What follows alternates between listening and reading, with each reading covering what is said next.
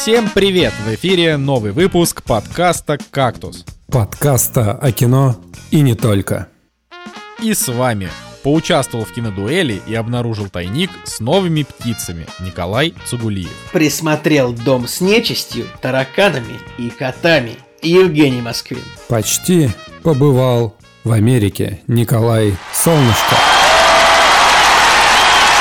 Сегодня в программе Гнев человеческий обсуждаем еще раз. Миротворец Джеймса Гана. Стоит ли смотреть? Внезапный фильм от подписчика. Неоконченная пьеса для механического пианино. Короткой строкой. Купе номер 6, Охотники за привидениями и Новая обитель зла. Ура! Ура! Я вернулся. Здорово, здорово, Николай. Вернулся наконец-то. Здорово, с, пацаны. С, с, с чужбины. Так С сказать. чужбины на роднину я вернулся, да. А, чё, как, как тут без меня? Мороз крепчал, э, эти Маразм а крепчал, я сказал. а скрепы сжимались, но я, не знаю, короче. А, я, я практически не читал новости. Я бы был осторожней на твоем а, месте с такими фразами, потому что пока тебя не было, тут стало еще хуже. Ладно, э, ты можешь, мы, как бы, мы без тебя, я считаю, достойно провели два выпуска. Ну, я что- послушал немножко, да, вы молодцы.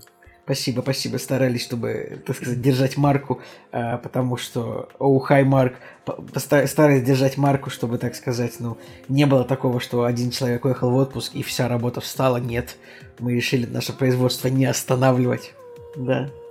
Да, Николай, э, вот у тебя в подписи значится, что ты почти побывал в Америке. Где ты побывал? Какой Америке? Что произошло вообще? Короче, короче, э, Мне нравится, Женя решил сразу пойти по темам. Женя чтобы- просто, чтобы Женя не просто не, хочет сейчас. Женя просто немножко приболел. Я, кстати, после поездки тоже немножко приболел. И Женя просто хочет с себя сейчас минимум монологов, типа, поменьше рассказывать.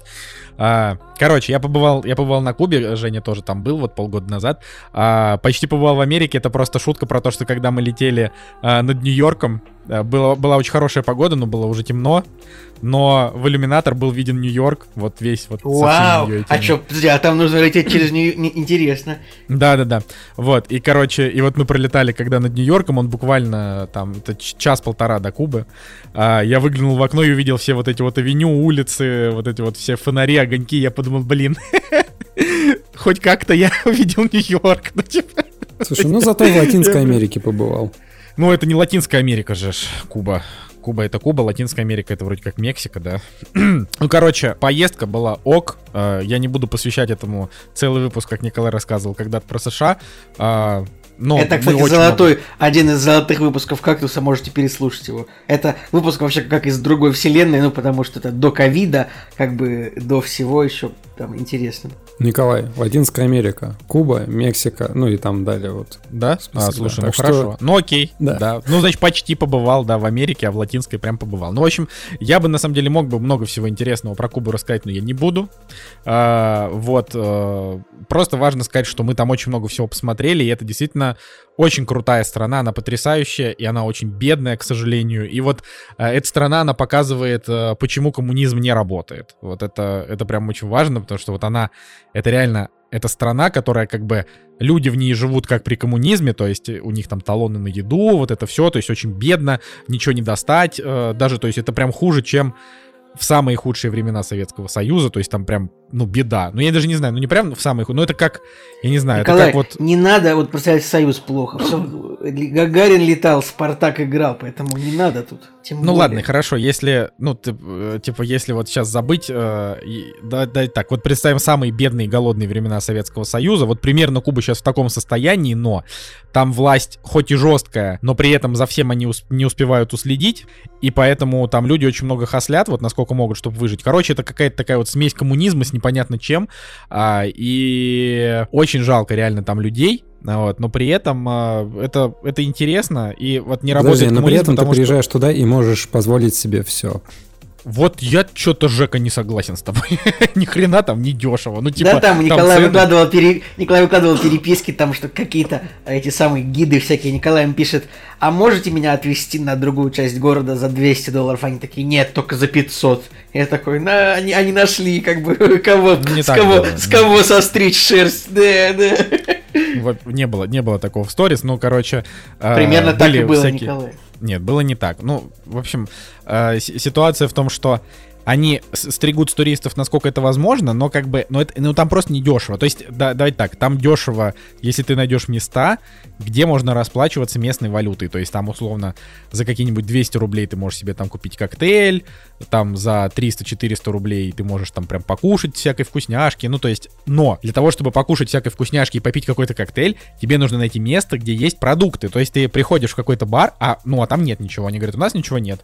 Он, там, например, они говорят, у нас из коктейлей только мохито, мохито отвратный, а, а из еды там только, там, не знаю, картошка, например, да, и ты такой, ну ок. ну, короче, вот э, есть места, в которых вкусно, клево что-то есть и не, недорого. Но это как бы, но, но, но, но, но дешево это не про Кубу. Куба это дорогое путешествие. Это как бы намного дешевле там съездить куда То есть я, я, конечно, думаю, что ну, по деньгам, наверное, в Америку будет съездить столько же денег стоить, мне кажется. В принципе, да, есть э, доля правды в твоих э, словах. Ну, типа, не что... согласен я, Жека, что там... То есть, смотрите, там дешево... А... Ну, то есть, вот мы там жили, по все включено. Там нет магазинов, там нельзя купить в магазине еды или воды, потому что магазинов нет физически. То есть мы объездили несколько городов, а, там есть магазины местных, которые просто какие-то чуваки что-то привезли, например, из России. Там есть э, прям люди, очень много ездят в Россию. А, им сейчас разрешили привозить беспошлино из России много всякого дерьма, и они вот это у себя продают. А, там есть рынки, где люди продают, а, тоже там для местных, продают всякие свои там продукты, но а, в эти места ты, ты специально не зайдешь, они, ну, как бы, они там скрыты от глаз, как бы, где-то они там запрятаны.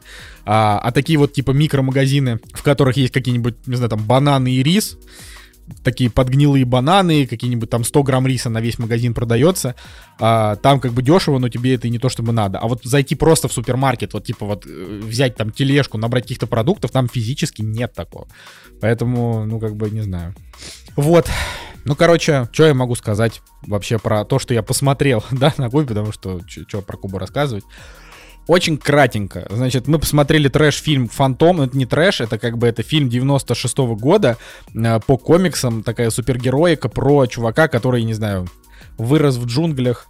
А? Э, что? Я, ты сказал, что я посмотрел на Кубе. Я думал, ты скажешь ну, Гавану посмотрел там. Гавану, Какие-то да. пляжи, там, не знаю, что там есть на Кубе. море, А ты да? такой, ну, я посмотрел фильмы. Это было довольно внезапно. Ну, в общем, э, пожалуйста, продолжай, ладно. Ну, да, я говорю, что просто не хочется долго рассказывать. Просто вот я могу, ну, если подытожить Кубу как страну, то это, конечно, потрясающее место. Туда обязательно надо съездить, это очень интересно. А, и очень недешево. А вот э, что касается Прости, того, просто что Фантом, я какого, какого года Фантом это? 96-го года, по-моему, это, это, это фильм про мужика в фиолетовом костюме, правильно? Да, да, да, да. А я даже, мульти... я даже мультсериал смотрел, по-моему, по... чуть ли не по первому каналу мультсериал шел. Он назывался Фантом 2040, да, 94-96 года. Мне тоже, короче, и фильм я тоже, кажется, смотрел. Правда, здесь не про будущее, как бы, а про начало, наоборот, века. Ну, Короче, я... Это, это, ну, фигня, понятно. Смотреть его абсолютно не нужно. Но мы как бы его выбирали, потому что там... Короче, а, мы там накачали туда с собой фильмов, потому что интернет по карточкам, э, он не очень быстрый, и, в общем, ничего особо не посмотришь. И к телевизору, это тоже, это такая вообще, это такой гемор. Значит, это, это реально, это очень флешку, долгая история, поэтому... В кубинские очень телеки флешки не вставляются, да? Короче, вот я говорю, это очень долгая история, поэтому я вкратце расскажу. Значит, флешка вставляется. И она даже открывается, там, если танцевать с бубном, это возможно, хоть там телевизоры очень старые. Но суть в том, что открывает он только файлы AVI, а, и только небольшие файлы AVI. Вот. Либо есть второй вариант, это подключить как бы свой ноут к телевизору через провод, но у нас не было провода USB-C с одной стороны, USB с другой, поэтому этот вариант у нас как бы отмелся. И остался только вариант с тем, чтобы подключить жесткий диск, который у нас был с собой. И у нас 99% контента, которые на нем были, было в AVI. Поэтому мы там посмотрели фильм э, «Изгой» с Томом Хэнксом, потому что он у нас был каким-то образом, не знаю, много лет назад скачанный, короче, не знаю. Вот. Э, Фантом это был фильм, как раз вот у наших друзей тоже с собой был, значит, там. Я так, а, я, там... я так понимаю, что, что ваши друзья, ну, типа, без вкуса в кино, правильно? Ну там, короче, отдельная история, там очень много они всякого Вообще отдельная история тех, кто в 2022 качает э, рипы в Ави. Да, ты понимаешь, что как бы у нас вот эти вот э, скачки вот эти вот в Ави, это у нас какие-то файлы, которым было там, не знаю, там 10 лет. Вот. А все, что у нас было скачано в МКВ, оно просто на этом телевизоре, ну, не то, что не открывалось, оно было даже не видно. То есть как будто их не существовало для телевизора. И мы очень долго парились, мы нашли конвертатор. А, сначала один, потом другой. Их, их скачать э, с кубинского интернета очень сложно. Мы их скачали. Потом оказалось, что они все платные, а бесплатно они конвертируют только половину фильма. И ты такой, господи боже. Потом там для того, чтобы, короче, потом мы такие, ну ладно, давай мы просто скачаем, типа, с торрента прямо на кубе а, типа этот, э, скачаем прям вот AVI файл. Он вроде как там полтора гигабайта, должен скачиваться быстро, нам времени интернета, который у нас есть, должно хватить. Так мы начали скачивать, а, загрузка не идет. Мы подумали, ну давай попробуем включить VPN. Мы включили VPN, загрузка пошла, но у VPN, блин, было ограниченное количество мегабайт на использование. Я на середине фильма он опять перестал скачивать. Я такой, да ну что это такое? Короче, мы просто ну, короче, три дня, три дня не могли Николай, я уже сейчас понял, я, два, как, как бы решил этот вопрос я.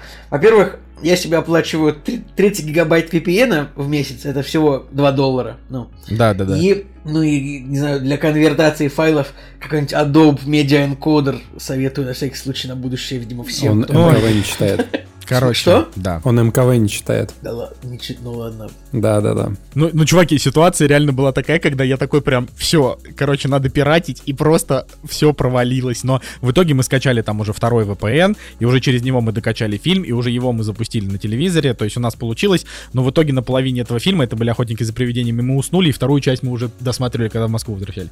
Короче, мы очень мало фильмов там посмотрели, и на самом деле мы могли даже не на телеке смотреть, а на ноуте. У нас же был с собой ноут, но как бы вдвоем на ноуте это одно, а когда компания приходит, Здесь уже как бы не посмотришь. Короче, посмотрели фильм «Фантом», вот этот про супергероя, это полная хрень, такая, типа Индиана Джонс на минималках, не советую, ничего интересного. Николай, а Потом... у ваших друзей был ноут?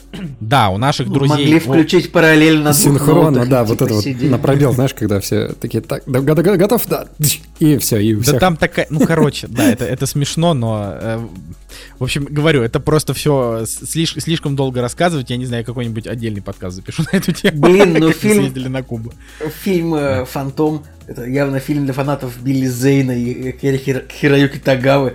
Типа это фильм, который просто он просто пропитан 90-ми. Не знаю, Слушайте, ну, я, в моей вот... жизни существует только «Фантом» 11 года с Гошей Куценко, Эмилием Хиршем и Юэлем Киноманом. Как жесть вообще, вы представляете, какой каст? Блин, а Билли Зейн, он же где-то был недавно, вот как будто бы в каком-то из недавних фильмов. Твин Пикси он был, например. Может быть, ты его смотрел, и тебе он кажется поэтому, что он был недавно? Возможно.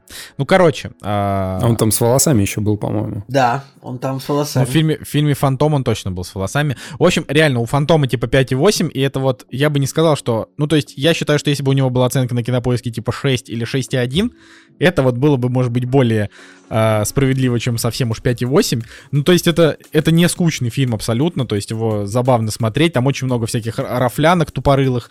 Вот, а еще там Кэтрин Зетта Джонс, короче, которая, это, это просто уморительно. Она, типа, ну, понятно, Кэтрин Зетта Джонс вообще э, секс-бомба, э, супер красотка, значит, играет злодейку там.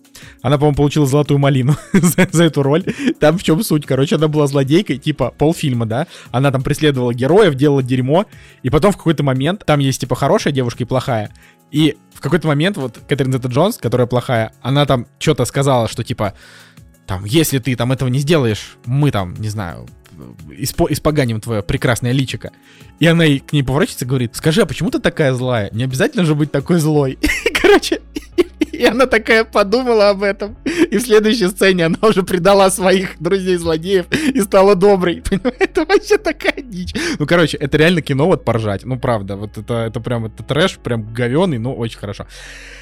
Чего, значит, нельзя сказать про фильм «Обитель зла Ракун Сити». Вот мы его посмотрели нормально, в хорошем качестве на ноуте вдвоем. И это, конечно, вот это прям вот тупое говно, тупого говна. Я им очень что, Николай, разочарован. согласен по факту со всем, что я говорю? Абсолютно, абсолютно совсем согласен. То есть это просто, это просто бесполезное дерьмо. Я вот, я сейчас, пусть я сижу, и вот про него реально многого не скажешь. Вот про него можно просто тезисно. Э, все персонажи слиты, абсолютно все. А, значит, красивые декорации понравились, а, но их использовали очень мало. Полицейский участок 5 минут, а, это значит сиротский приют 5 минут. Вообще не показали улей, в котором, значит, должно происходить действие. Почему-то написали свой сюжет вместо сюжета игры, который неинтересный. Зачем-то запихнули сюжеты двух фильмов и закончили так, что непонятно, что будет дальше. Как бы, да и дальше это не то, чтобы особенно интересно. Персонаж Леона это просто клоун поганый, который что вообще просто дичь. Графика, ну, такая, ну, как бы терпимая, если бы фильм был классный, но, типа, фильм не классный, поэтому отстой. И по итогу вот ты думаешь, зачем сняли? За, ну, то есть это просто, это по вообще, идее, это, Николай, это ничто. они, по идее, ты, может быть, сейчас немножко ошибаешься, потому что ты не, ну, мы с тобой обсуждали, ты говорил, ты не играл в «Обитель зла 1». А, они, они засунули в этот фильм сюжеты трех игр. То есть, по факту, если этот фильм заканчивается уничтожением Ракун Сити, то это первая, вторая, третья часть в одном фильме э, на 105 минут. Нет, ну да, на 100. Нет, смотри, я не играл в первый фильм, но я знаю про что он. Они приходят в дом первую, и ходят по дому. В первую игру. Да, и первую вот тут, игру, тут да. как бы тут это как бы есть, тут они типа тоже ходят по дому. Вот тут да, есть. они ходят здесь по дому немножечко. А, значит, вторую, а вторая и третья часть, ты говоришь, сюжет первый, типа в третья часть происходит параллельно второй, и как бы Ну, просто ну, во второй да. части приключения Леона и Клэр, а в третьей а, Джилл Валентайн. И типа они, ну, как бы параллельно там что-то делают, пока город там Джилла переживает свои последние дни. Слушайте, я вообще не очень силен в «Обители зла», знаю только серию с Милой Йовович, являюсь поклонником некоторых частей. И тут до меня только что дошло. Пол, Пол W.S. Андерсон. Да, красавчик. да, люблю Андерсонов. Короче, Ракун Сити. А причем еноты здесь вообще? Ну так назвали.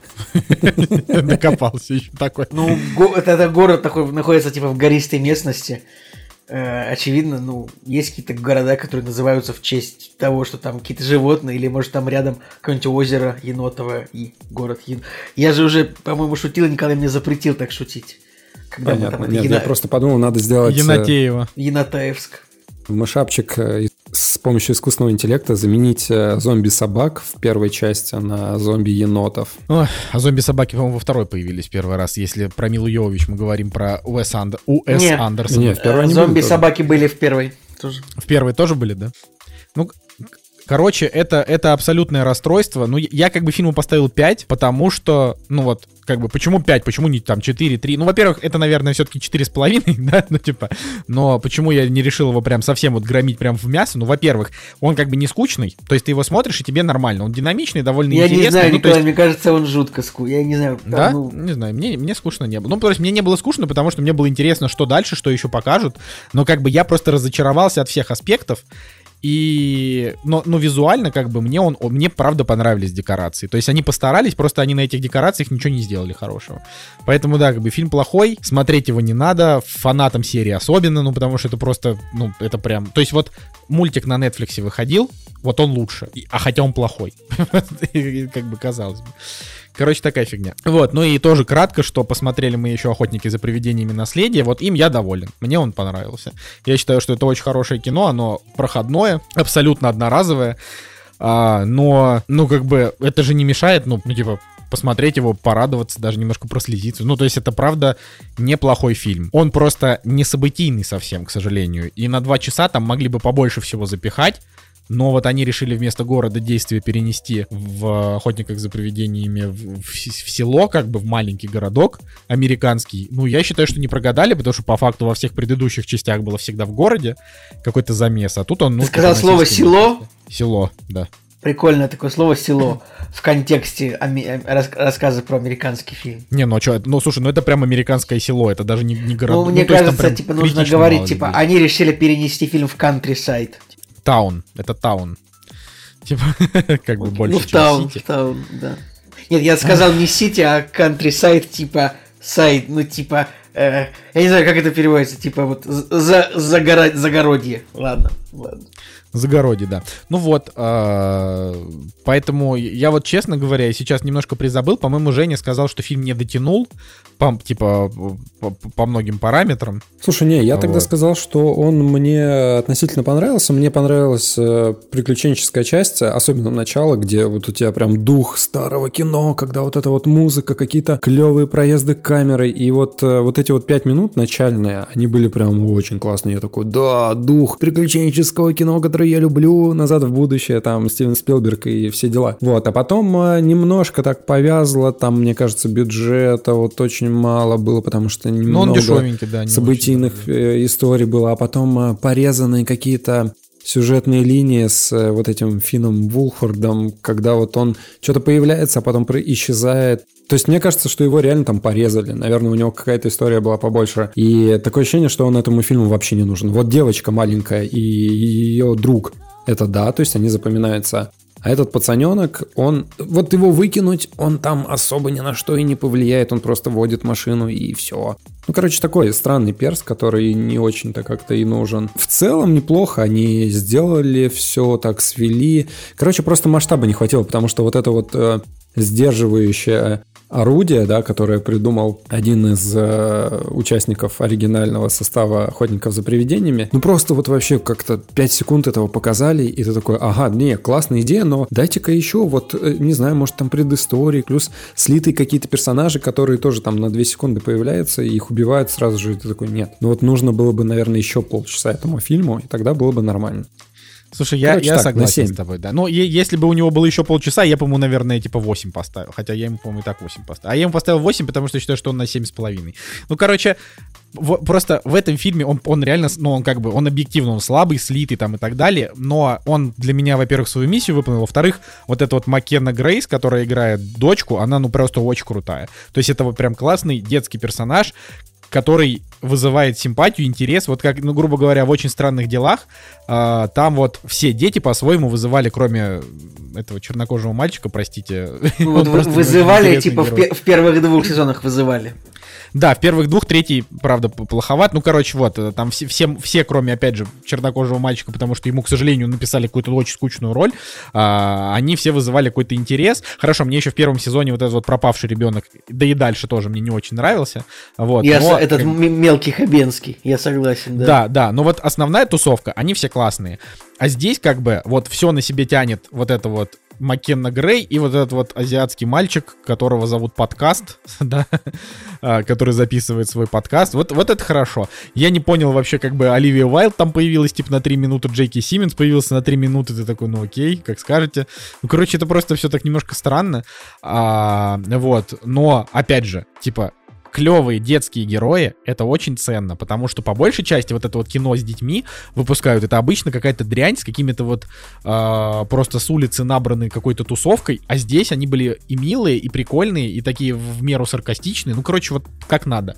Поэтому я считаю, что фильм просто с любовью сделан, он может быть и слабый, но как бы его сделал сын а, этого, сын режиссера первой части, и вот он как бы постарался, и отец... Режиссер как бы, первой части Айвен Райтман, сын Джейсон Райтман. Это, Да. кстати, мне кажется, это самое, это самое трогательное и душевное. Я как бы еще не смотрел эту часть, наверное, посмотрю чуть позже. Это, наверное, самая трогательная и душевная хрень вот в этом смысле. В, короче, в смысле производства этого фильма, то, что его снял сын за отцом.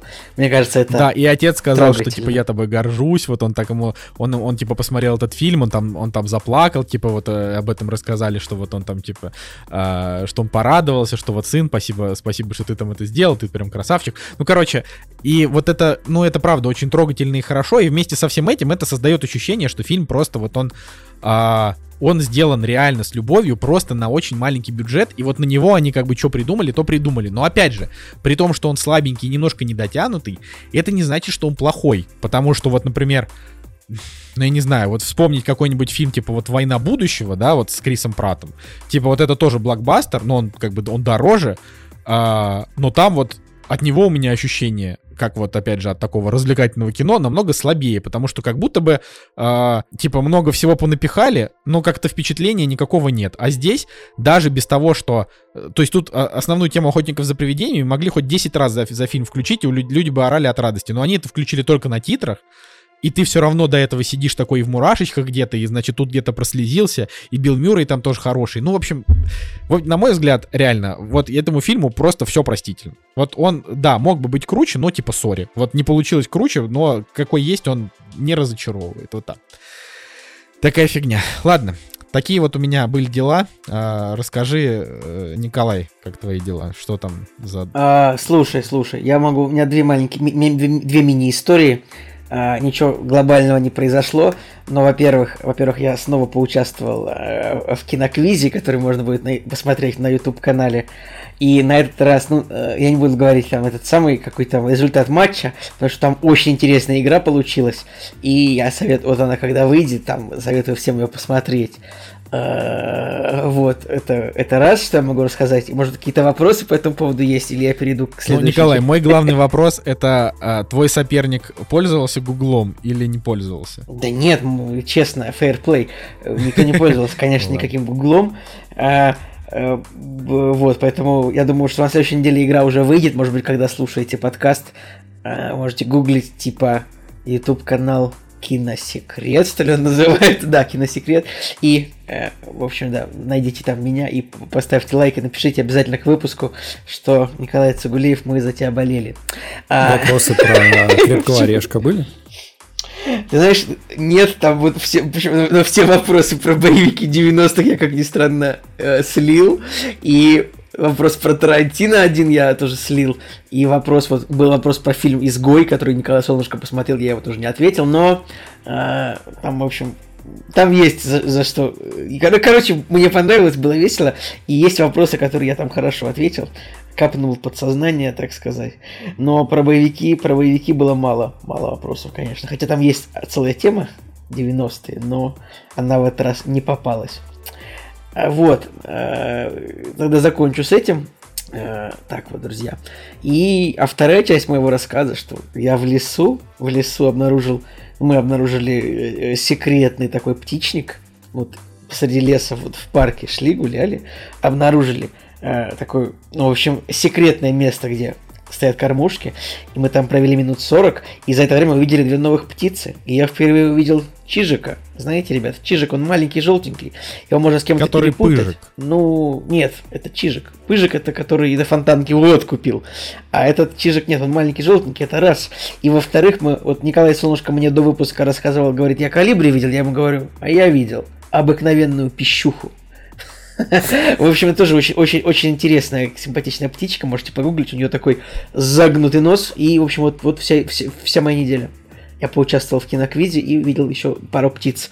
Добавил пару птиц в свою коллекцию Бёрдвотчера. Поэтому, Женя, что с твоим домом? Ой, слушайте, у меня тоже такая история. В принципе, ничего особенного на этой неделе не произошло, но по рекомендации друзей посмотрели э, фильм с Netflix, который называется «Этот дом». Слушай, скажи просто, Жень, Николай, Ни- Ни- Николай, представляешь, типа, Женя что-то смотрит по рекомен... типа, что-то вот кто-то, кто-то вот обладает рек- рекомендательной властью над Женей, что можно ему что-то посоветовать, он посмотрит. Я, Я не думаю, верю, для этого есть. нужно, нужно, чтобы у вас с Женей был штампик в паспорте обоюдный, а, либо, ну, я не знаю, что еще должно произойти. Неплохо. Потому неплохо, что по-другому это не работает. Нет, Я тоже, да. другая категория друзей. Ага, то есть вот когда люди Вот просто когда годами, просто просим. почти десятилетиями пишут с тобой подкаст. Ладно, хорошо, я. Да, да.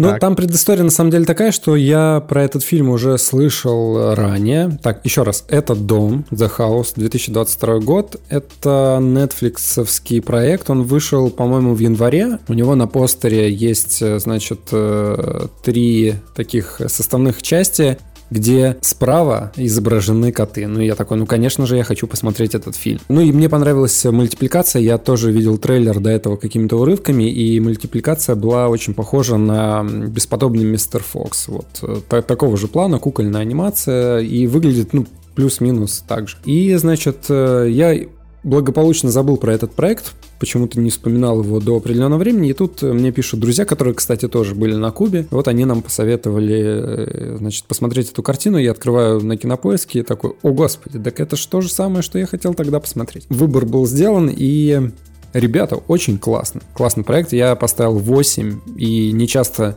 нетфликсовские проекты, они получают достаточно высокие оценки. То есть у меня 8 стоит, на кинопоиске 7,2, на MDB 7. То есть, ну, он такой, да, там, между семеркой и восьмеркой я все-таки побольше оценку ему поставил. А про что вообще картина? Картина состоит из трех новелл. Это все анимация и э, связующий элемент... Мультик. Мультик, да. В общем, связующий элемент э, в- во всех этих трех частях это то, что главное действующее лицо это некий такой дом, который заключает в себе вот определенных главных персонажей, и этот дом сам же является, ну, не только местодействием, но и в какой-то степени э, героем, который влияет вот на других персонажей. Первая часть, она достаточно криповая, это такой, знаете, Тим Бертон образца, может быть, 90-х, потому что там и персонажи выглядят так немножко по-бертоновски, большие головы, преобладающий нуар, и вот все такое страшно завораживающее. Вот интересно, на самом деле, если бы там еще Джонни Депп кого-нибудь озвучивал, я бы вообще сказал, что это стопудово Бертон все это ставит. И Хелена Бонем Картер. Да, а она как раз-таки в третьей части появляется, то есть... Э, а, ну ясно. Да, она в третьей части, она там одного из кошачьих персонажей, по-моему, озвучивает. Ну да, если посмотреть людей, которые озвучивают, ну, в принципе, я только Боном Картер так по именам знаю, но там, наверное, может быть, еще кто-то есть. И первая часть, она такая криповая максимально, потому что там дом — это такое зловещее место, которое порабощает э, обычных людей. Очень такое символическое,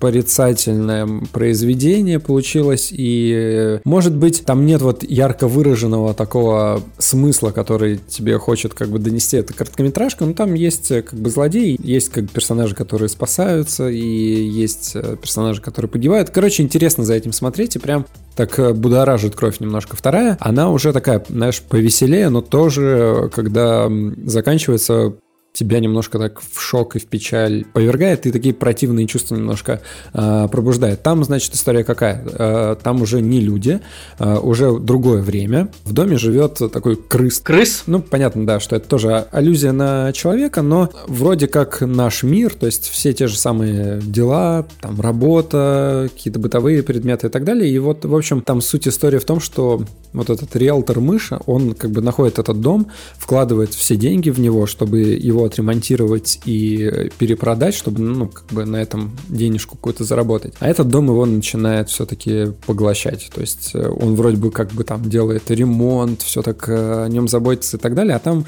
заводятся жучки, тараканы и так далее. И он пытается от них избавиться, а они все больше и больше, короче, его поглощают, и он в итоге из э, вот такого человека-крысы становится конкретно крысой. Ну, короче, очень так интересно, а, ярко. Но это, это депрессуха какая-то, я не понимаю. Или... Не то чтобы депрессуха, но так, немножко пугающе. Тяготит, просто. да, тяготит. Тяготит, немножко. да. Вот. А третья часть, она максимально другая по настроению, то есть она действительно а, с точки зрения бесподобный мистер Фокс, а может быть, еще какие-то вот такие а, произведения, но там тоже немножко мистики, конечно. Там уже главные действующие лица это кошки, которые вот э, живут в этом доме, и есть э, как бы хозяйка этого дома, которая сдает комнаты. И в определенный момент э, вот эти жильцы, они, короче, не могут с ней расплатиться, потому что в округе нечего делать, в округе нет ничего, и они как бы вот просто там обитают и как-то пытаются связать концы с концами. А это главная хозяйка, она пытается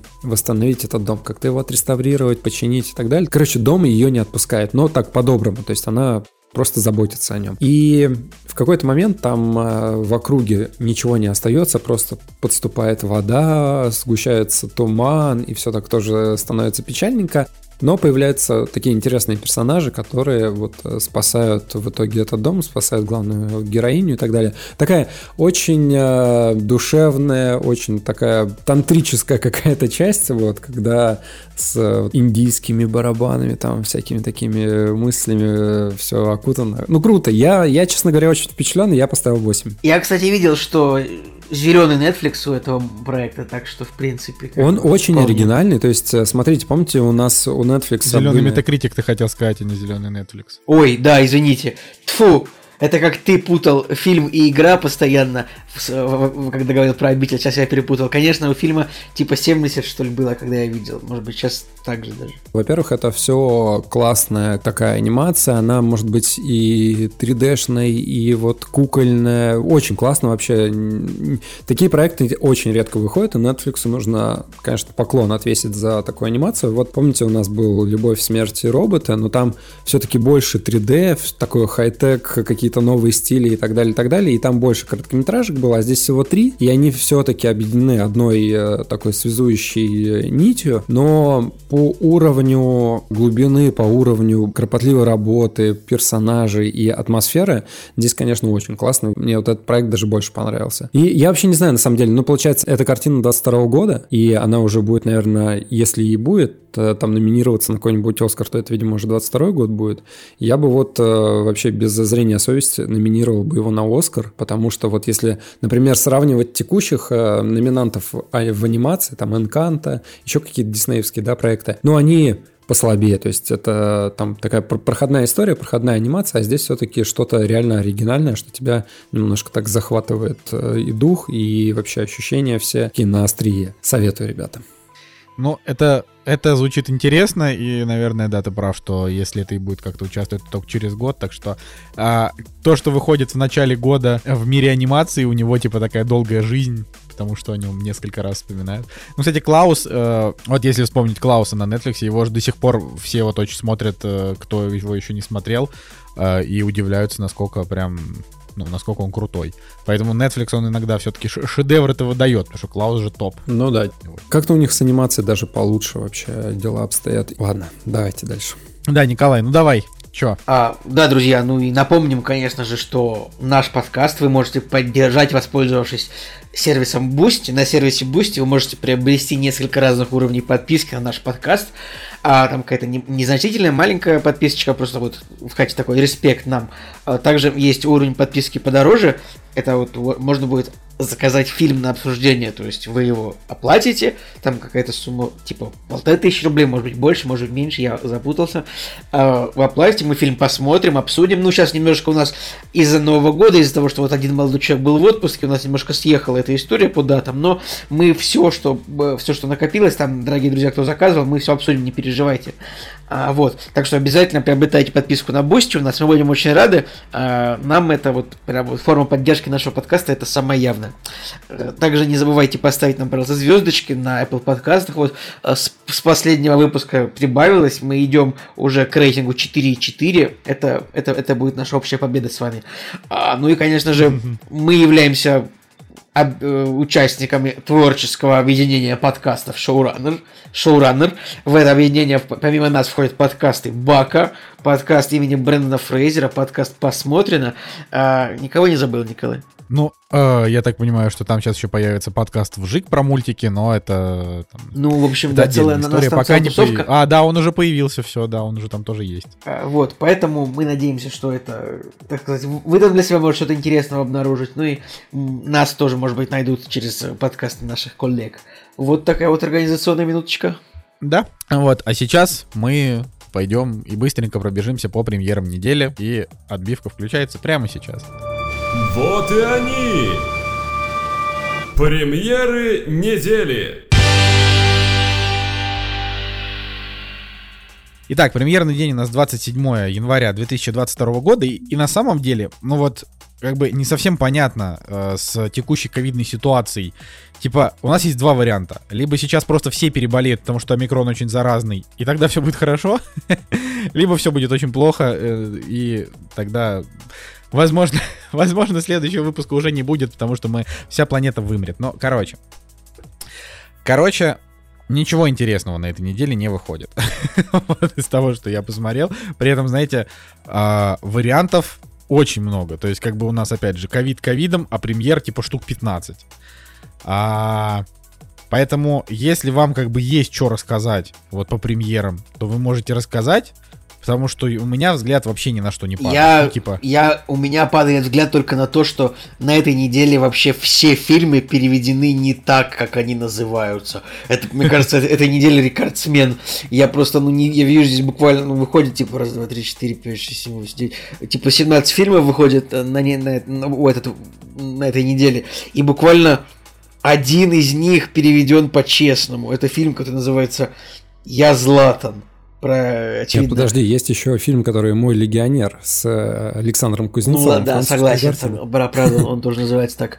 А как бы я Златан, Я Златан, фильм про Златана Ибрагимовича, футболиста сборной Швеции, довольно ин- интересный персонаж. Ну, я не знаю, как бы фильмы про футболистов это отдельная категория, не знаю, если интересно, то, конечно, посмотрите. Подождите, а простите, Златан Ибрагимович, он, э, ну, он жив еще? Кони- В смысле, ему там 35, ему там 35-36 лет, он до сих он играет. Ему- Это, да, я кстати, посмотрел, ему 40, а нафига про него... 40. Ну, он, типа, короче, это уникальный футболист. Я не знаю, вот сейчас лекция, значит, по футболу, это всегда очень скучно, но, типа, просто штука в том, что ему 40 лет, а он, э, типа, играет, он, он играет, значит, на позиции нападающего. Нападающий в футболе это такая позиция, на которой... Николай, э, давай, пожалуйста, да, без совсем без такого, без, без, без, Нет. без этого. Нет, нет, нет, я сейчас не собираюсь говорить нападающий, кто играет в нападении, забивает голы. Нет, нападающий это в футболе такая позиция, на которой, типа, чем ты старше, тем раньше, скорее всего, ты, ну, как бы из топового клуба перейдешь вот в какой-нибудь клуб попроще и потеряешь возможность быстрее всех бегать, лучше всех заб- забивать. Это, ну, не все понимают. Типа, вот очень часто бывает так, что вратари в футболе там могут, ну, до 40, ну, там, 38, 36, 37 лет, короче, довольно серьезно вот в футболе, по футбольным меркам возраста играть на высоком уровне. Но Златан Ибрагимович, ему 40 лет, и он, я так понимаю, что он сейчас играет в основном в составе футбольного клуба Милан. Ну, типа Милан по так статистически сложилось, что это там один из пяти лучших клубов Италии за ну, ис- исторически. И, и он, вот ему 40, и вот казалось бы, что его карьера должна была закончиться еще году в 15 лет 6 назад, но нет, он все еще играет. То есть, ну, короче, это, это, это, это для футбола уникальный человек. Вот так вот. Поэтому а он дослуживает вполне фильма. И когда он закончит карьеру когда-нибудь, типа, я не знаю, через год, два, три, четыре, может быть, а, еще раз о нем фильм снимут. Вот так вот, Николай. Ну, хорошо, это интересная история, но смотреть фильм я про него не буду, потому что мне кажется, что пока он еще как бы вовсю играет и его история продолжается, что там про него снимать? Ну, давайте мы... Ой, не знаю, ладно. Не, ну еще у него интересная биография, в том смысле, что у него родители а, а, откуда-то из бывшей Югославии, то есть из Боснии или Сербии, что-то такое, поэтому, ну, такой вот он, он прям, он, он, на самом деле, он прям как для кино персонаж, знаешь, такой странноватый человек. Э, Окей, окей. вот так вот. Ну, короче, давайте так. Я предлагаю просто, чтобы нам, правда, не тратить на это время. Вот к нашим слушателям. Если у вас вот на этой неделе для вас кино выходит что-то интересное, расскажите, потому что, ну, типа, из этих 17 непонятных премьер, ну, типа, из русских фильмов я жду только фильм э, «Капитан Волконогов бежал», ему дали премьеру в, в апреле, вот его я жду, как бы, да. А все остальное, вот я смотрю всякие обходные пути, медитативный портрет окраин Москвы, ну, спасибо, не, не хочу. Мария, спасти Москву. Героиня фильма «Младший лейтенант Мария Петрова», бла-бла-бла, нет, до свидания. Ну, то есть это вот смотришь это все и как-то... Единственное, что вот, вот, вот оно, вот оно, попал, забыл.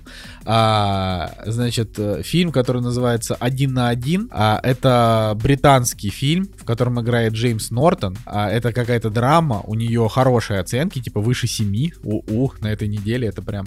Подожди, а кто, А. такой, кто такой Джеймс Нортон? Ну, Джеймс Нортон это просто английский актер, который, например, играл в э, сериале Макмафия, играл русского чу- типа чувака. Ну, короче, он такой приятный Макмафия, мужчина. это Макмафия, какое-то блюдо из Макдональдса. Кстати, кстати, этот фильм один на один в оригинале называется Nowhere Special, э, типа нигде конкретно. Ну, в общем. Так вот, а, значит, э, интересно это то, что вот Джеймс Нортон приехал в Москву, чтобы этот фильм представить, и это как бы, ну, Более того, он, он даже того, что- он даже в Петербурге был. Все, я вспомнил. Я видел его на, фон- на фонтанке. Он, он даже в Петербурге фильм представил. То есть он, мне кажется, этот мужчина, видимо, представил фильм вообще во всех городах, в которых есть кинотеатры. Не знаю, где он сейчас, может быть, может быть, э, в Норильске. Ну, если Короче, прикол в том, кинотеатры. что, во-первых, Дж- Джеймс Нортон очень приятный, то есть вот он такой сам по себе, он, у него такой очень добрый взгляд, и как бы он, ну, просто приятный. А Вот. И как бы и фильм тоже, те, кто посмотрели из, из там моих знакомых, говорят, что он хороший. Я забыл, что вот он на этой неделе выходит. Поэтому, да, все идите один на один. Вообще, э, у нас тут это, знаете, Россия там, что-то там война, вот это какие-то страшные вещи, а тут к нам, значит, британец приехал такой, знаете, вот показать, что он с народом. он не против.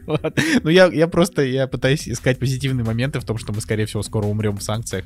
А, и да, поэтому вот, хорошо. Да, и на этой неделе еще хорошо. Есть фильм «Чемпионы за Свенцема», а, который как бы про то, что там чувак заключенный а, сражается на ринге. Ну, я вот э, я вот не знаю, если этот фильм, у него как бы MDB 6,5, а, сюжет интересный, но мне кажется, что это будет какая-то такая около депрессуха, очень сухо снятая, потому что это вот польское кино, польское кино. Э, да, сухо, сухо снятая депрессуха.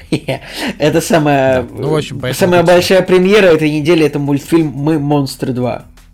Вот. Я говорю именно по количеству кинотеатров. Ну, я, я понял, да. Так ты так и говори, а то, знаешь, не все. Не все ну, когда я, когда я говорю самая большая премьера, да, я имею в виду, что вот количество кинотеатров, в которых можно будет заехать фильм посмотреть. Ну, на втором месте это Агент 117, это франшиза французского кино с Жаном Дюжарденом, которая тоже много выходит, но никто их не смотрит, насколько я понимаю. Ну, вообще, да, первая часть, наверное, я даже не знаю, сколько лет назад была. Я, если честно, в том каком-то дремучем году даже посмотрел одну часть, но, честно говоря, не мое. Не люблю я все эти пародии, хотя Жан Дюжарден, Ван Лав, он хороший актер. Да, ну, в общем, да, и э, у меня уже все, я уже просто начал говорить. Кстати, вообще, знаешь, что самое печальное, что агента 117, вот эту часть э, снял э, Николя Бедос, это тот режиссер, который снял фильм «Он и она», который мы с Николаем Цигулиевым Кстати, очень, очень хороший фильм, правда. Я вот все каждый раз, когда я на него попадаю, я такой думаю, блин, это фильм, который я бы в жизни в своей никогда не посмотрел, и я пока его все еще не посмотрел, а, если бы не то, что вы вдвоем его расвалили, потому что у него постер просто как у какой-то пресной мелодрамы. Вот, у этого фильма он и она. Да я тоже думал, я был уверен, что я иду на, так, на пресную мелодраму. Оказалось немножко не так. У него есть э, фильм «Прекрасная эпоха», который до сих пор, мне кажется, попадается в каких-то подборках там и так далее, но я вот почему-то тоже до сих пор его не посмотрел, хотя у него даже на кинопоиске оценки выше, чем у того фильма, который мы посмотрели, и тем страннее, что он сейчас снял Хотя нет, не странно, потому что у него был фильм «Право налево» с Жаном Дюжарденом, тоже такой немножко странный, да. Ну, видимо, короче, он может как бы и нормально... А, нет, он, подождите, он, он сценарист. Да, то есть он, получается, три фильма снял. «Он и она», «Прекрасная эпоха» и «Агент 117». То есть э, писал сценарий к странным фильмам до этого, а теперь и снял тоже какой-то фильм. 5,8 в итоге оценка. Хотя пошлые комедии, знаете, они бывают разные. То есть, или странные комедии. Слушайте, а в фильме, слушайте, а в фильме «Он и она» там одни, одни и те же актеры играли, типа, вот, э, главных героев на протяжении их жизни. Я просто прочитал про да, фильм. Да, да, а, да. То есть они их, типа, состаривали гримом. Очень круто состарили, то есть вообще там никаких претензий нет. Реально, ребята, если вы не видели этот фильм, он в оригинале называется «Мистер и миссис Адельман», то есть он не называется «Он на она», конечно же, но разрыв, если вы любите кино, советую. У меня 9 стоит. 9 да, действительно, оценки это вообще, я смотрю, высокие. Да, короче, а, эти цифровые релизы. Вот «Обитель зла», про который мы вспомнили. А, за, какую-то огр... за какую-то огромную сумму можно купить за 600 рублей ее, ну. Потом «Ледниковый период приключения Бака» выходит на Disney+.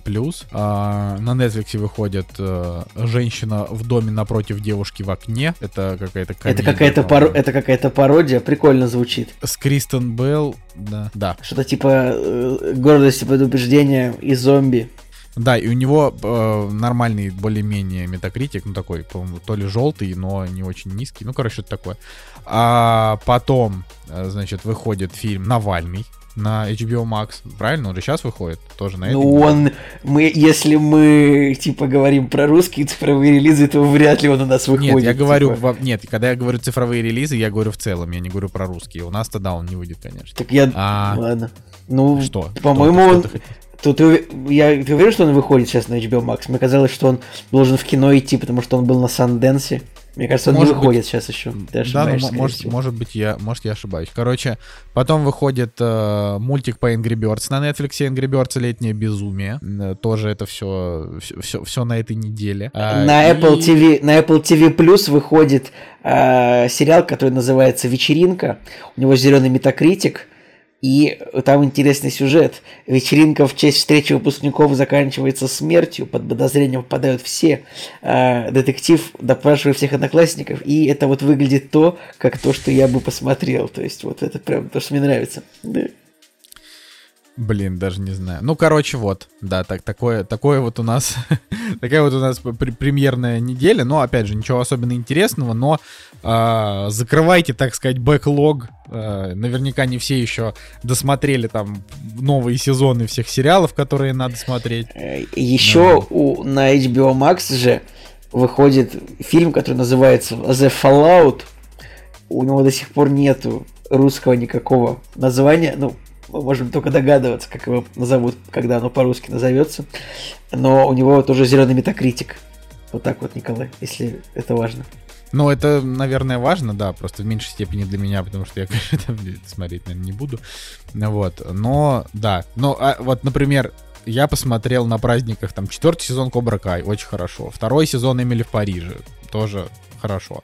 Но вот второй сезон Ведьмака не досмотрели еще, потому что... Это очень скажу, плохо. Я неплохой... надеялся, я надеялся с тобой его обсудить уже, потому Николай, что... Николай, ну просто не даже писа... интересно. Даже писали в комментариях, что было бы интересно послушать ваше мнение о втором сезоне Ведьмака. Так, ну мы обсудим. Просто, просто, ну мы пока не досмотрели, опять же, потому что он просто не очень интересный. Но, а мне нравится. Бы... Мне кажется, он, ну, а, хотя бы, он хотя бы снят понятнее, чем первый, то, что, типа, там, хотя бы линейное да. повествование. Не, я, я согласен. Я не говорю, что он плохой, просто мы вот где-то на середине сезона, и, ну вот э, серия заканчивается, и ты такой, ну ладно. Ну, то есть вот нету желания включать дальше, потому что тебе прям невероятно хочется знать, что же там будет. То есть, ну просто смотришь и смотришь. Ну, нужно просто признать, что у них не удалось из Ведьмака сделать обитель... Э, обитель. Фу, ты у меня же... У них не удалось из Ведьмака сделать Игру Престолов, в которой тебе прям очень сильно, прям, прям, прям, прям капец, как интересно знать, как сложится судьба всех героев. Но, с другой стороны, я считаю, что он все равно очень достойный. Ну, достойный, да. Но э, я, видимо, не знаю, у меня как-то э, в 7 пятниц на неделю, у меня из года в год вкусы меняются. Я кстати, посмотрел тоже, я не хочу про это никаких монологов говорить, а, посмотрел Гарри Поттер 20 лет спустя. Я вот не успел послушать, что вы там про него сказали. Я обязательно Мы тебе вроде запретили об этом говорить, нет? А, почему? Что запретили? Ну, потому, мы, потому что мы тебе запретили. В смысле, ничего вы мне не запрещали. Вообще ложь. Короче, я хотел сказать, что просто, ну, такой норм. Ну, я, видимо, вот, э, видимо, не, зря запретили, не зря запретили, Я, я не этот, э, не, про, про сам я говорить не буду. Ну, типа, он у меня оставил нормальное впечатление, но когда я узнал, что они снимали сцены с Роном, Гарри и Гермионой, но Рона в этот момент с ними не было в помещении, я такой, что? Ну, то есть, он и так казался все-таки таким пластмассовым, ну, как бы не Рон, а весь фильм. И когда оказалось, что Рон с ними еще и в комнате не сидел, я просто выпал. Я такой, ну, блин, ну это же... Зачем слили этот факт? Это же просто бред. Ну, то есть это просто бред. Я, как бы, ну, у меня от этого даже немножко задница сгорела. Такие, а я не знал об такие. этом. Надо пересмотреть. А почему? Так, ну-ка расскажите, почему так получилось? Короче, так получилось, потому что он снимался... Это, это в новость всплыла, она там на прошлой неделе он снимался, да, где-то, и поэтому вот моменты, где вот он сидел с ними, вот опять же, ты вот когда смотришь этот фильм, у тебя возникает вопрос, почему Рон так мало реагирует, он все время молчит, он просто смотрит на них, а Гарри и Гермиона разговаривают. Но ты же, блин, не можешь подумать, что они действительно сидят не в одной комнате. А оказалось, что, блин, да, они просто не разговаривали. И только в конце у него появилась возможность переехать в Лондон, и вот финальную сцену, где они там уже обнимались и разговаривали, и вот так раз к тому моменту Рон разговорился, ну, типа, Руперт Гринт разговорился, а вот к этому моменту, типа, он, он прилетел. И я такой, ну охренеть! Ну, чем вообще? Ну, то есть, он весь фильм молчал, потому что его в кадре не было. Вы чё? Вы, вы чё там? Охренели, что ли? Алло! Вот. Да, такие дела. Я открыл кинопоиск, а чтобы посмотреть какую-нибудь из этих сцен, чтобы понять именно, где меня обманули. Потому что... А ну, ты не поймешь, ну... они очень по-умному все сделали, они. То есть вот прямо ты мне хочешь сказать, вот там, где типа они сидят в комнате вместе с Гермионой, типа на самом деле его не было там. Он был только там, где они уже разговаривали. Там было вот пара сцен ближе к концу, где там она ему что-то говорит, и он ей говорит, что я тебя люблю, потом добавляет как друг, и она такая, да, как друг, и они типа обнимаются. Вот так, вот это да, а остальные нет. Ну, с это, другой стороны, я, даже... я не считаю, что это обман, ребят. Ну вот вам, например, показывают в кино э, э, э, Мстителей, там, Железного Человека. Ну, его же нет на самом деле, Железного Человека. Это значит, что как вас обманывают? Нет? Как это нет? О чем ты, Николай? Еще скажи, что еще скажи, что человека-муравья не существует. Да, человека-муравья и, и, и осы тоже не существует. Это самое... Вот так. Блин, вот. нарисовать... Я считаю, что, блин, э, вот то, что, например, Кэрри Фишер, которая погибла, э, умерла до Звездных войн, ее там дорисовали, это обман. Ну, смотри, ее Питер, дорисовали Пи- прям великий актер мало, Питер, пол сцены дорисовали. Великий актер Питер Кушинг, которого дорисовали в фильме э, Звездные войны из изгой один, типа. Да, это Николай, что, Николай, это игровое кино, а это, блин, интервью, ток-шоу. Ну, это они же взяли интервью, они же взяли интервью настоящего Рона. Ну, типа. Ладно, ну короче. Они же не, они же не, они же не, не нарисовали его, они же не А, они же нейросетью не озвучили его голос, они же взяли у него интервью, ну просто они, да, немножко. Это смешно, конечно. Но вообще мы с Женей тогда обсудили, что, ну, типа, сделано так, типа, чисто вот, вот вам, как, просто как кость, типа, как кость собакам бросить, вот этот вот, этот вот контент. Короче, этот Гарри Поттер возвращение, это реально как кость собакам бросить, то есть, ну, там какие-то 80 минут, по 10 минут обсудили каждую, каждую часть, ну, очень слабо, я считаю, вот как бы сейчас по прошествии времени. Под Новый год это очень хорошо смотрелось, но если бы это вышло, ну, не 1 января, это вообще просто, ну, это просто куром насмех такой контент, я считаю. Опять же, я уверен, если скачивать, покупать полную версию любого фильма о Гарри Поттере, там какой-нибудь 10-дисковый DVD, там вот в каждой части просто будет гораздо больше интересного дополнительного контента, чем в этом фильме. А, без обид, фанаты Гарри Поттера. Окей, ладно, а, поехали, поехали дальше. «Кактус» — подкаст о кино и не только. И дальше у нас сериал «Миротворец», который Женя еще, я так понимаю, не посмотрел, да? Ты еще не посмотрел «Миротворца»? Нет, не смотрел, и, честно говоря, есть желание его посмотреть, но просто вот подходящей атмосферы не было. Если мы про сериал говорим, знаете, я вот тоже короткой строкой вставлю. Посмотрел пару ага. серий первого сезона сериала «Эйфория». Слушай, про него так много уши прожужжали, что я уже просто... Ну, то есть, это вот какая-то такая история, когда ты уже в плену. Это как «Игра престолов». Все уже просто задолбали этой эйфорией, но я не знаю короче. И чё, и как? Я, наверное, не, не буду... Он же очень, очень молодежный. Нет, мы же 30-летние мужички уже. Какая нам эйфория, ребят? Нет? В этом-то и суть. То есть я посмотрел частично две серии, то на самом деле так э, выборочно. Не мое вообще вот абсолютно. И э, да, очень стильные кадры. Там в чем прикол? Мы часто говорим, что студия А24 очень крута, и у нее визуально классные проекты. И а, это Да, это А24. Да? А, блин. И фишка в том, Тогда что, опять же, визуально этот сериал очень классно выглядит. Там как бы основные проблемы секс, наркотики и рок-н-ролл. Ну ладно, рок-н-ролл там нет, там есть э, рэп-клауд, вот этот вот трэп и все дела. Ну, короче, я не очень силен в этих э, жанрах, но Музыка достаточно однообразная. На тусовках у этих э, молодых ребят звучит та, которую я не очень люблю. Ну, в общем, вот этот весь модный жанр рэпа. Этот вот Фейс, Моргенштерн. Это вот да, только зарубежный, вот короче. Вот. Что там, как это, типа, что там вы, что вы там сейчас слушаете, молодежь? Аврил Лавин, да? Кстати, Аврил Лавин неплохой, неплохой трек выпустила в старом стиле. Круто.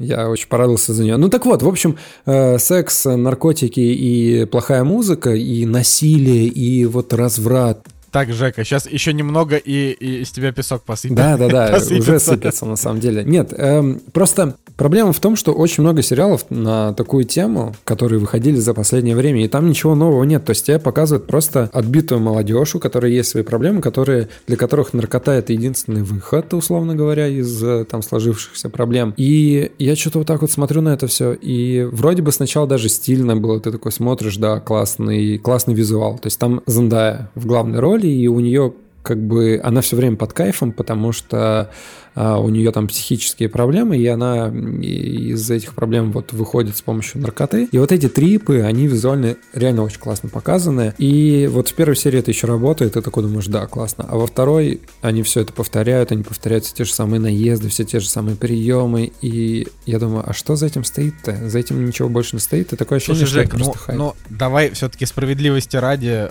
ну, типа, ты посмотрел все-таки две серии. Ну, понятно, да. А эйфорию хвалят, что она прям ок. Ну, то есть, может быть, там дальше будет какое-то развитие. Ну, я просто даю, даю шанс. Ну, вообще, там играет Сидни Суини, а это на минуточку, как бы, алло. Да, ну, она просто клевая. Если бы ты сказал Суини тот, я бы еще понял тебя. Ну ладно, с меня, песок сыпется. Короче, вот плохо судить по сериалам по первым двум сериям. Также у меня было с молодым папой, когда я первые две серии посмотрел, такой думаю, нет, что-то вот не мое совсем, да, потом в конце отрываться невозможно было. Но здесь вот на внутреннем ощущении нет э, такого Короче, Понятие, Жек, посмотри еще две. Развитие. Я просто хочу, вдруг тебе зайдет реально, тогда прям будет прорыв. Просто то, что она тебе не зашла, это как раз неудивительно, потому что ты как бы старый гомофоб, это все. А вдруг тебе я, зайдет, у и меня, ты прям полюбишь. Я, Николай, у меня даже Ани сериал не понравился, хотя мы смотрим, любим сериалы, и поэтому я подозреваю, что может быть... А в Твиттере я читал э, отзывы на эйфорию, типа, то, что каждая ситуация в эйфории происходит потому, что у персонажа нет работы. Поэтому я подумал, что, ну... Поэтому, поэтому я, я подумал, что, ну, есть подростковые вещи, которые, ну, наверное, не знаю, вот уже после 30 уже, ну, не, не, обязательно, что зайдут. Ладно, чтобы вот добить вот э, песочницу свою, на самом деле идет где-то середина первой серии, и они там долбятся все наркотой, что-то нюхают, э, у них э, огромные вечеринки и так далее. Ди- Дисклеймер, что мы не одобряем такое. Да, а, ну я, я вообще плохо, конкретно не одобряю. плохо. Секс, да, вот все, что там происходит, нет. Ничего, Жека, подожди лет 50.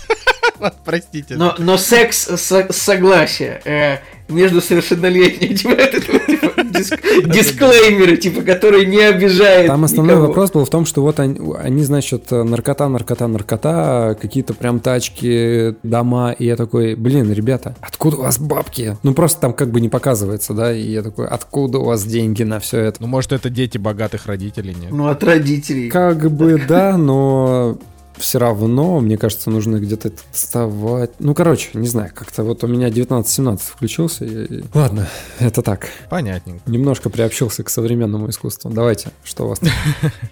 Ну, миротворец тоже современное искусство. Ну, давай, Николай, тебе он прям Да. понравился, расскажи. Короче, да, да, да, миротворец для меня пока что релиз года, если можно так сказать. А, что такое миротворец? А, если вы помните, был такой фильм в прошлом году, который называется «Отряд самоубийц», который является мягким перезапуском а, фильма «Отряд самоубийц» 2016 года про команду, про команду, скажем так, супергероев. Ну, не то чтобы это команда супергероев, это команда... а, Команда антигероев. Команда антигероев, которая набрана из тюрьмы, э, чтобы исполнять все равно приказы американского правительства, которое ну, не может эти приказы выполнить своими силами, а нужна какая-то такая э, немножко теневая команда, которая все равно будет управляться ну, вот, непосредственно этим правительством. Там- И вот Миротворец является одним из героев вот второго фильма, да, его играет Джон Сина, рестлер. И этот сериал, это по большому счету т- т- тот же отряд самоубийц, только, ну, как бы все-таки про одного персонажа, вот, который главный, да.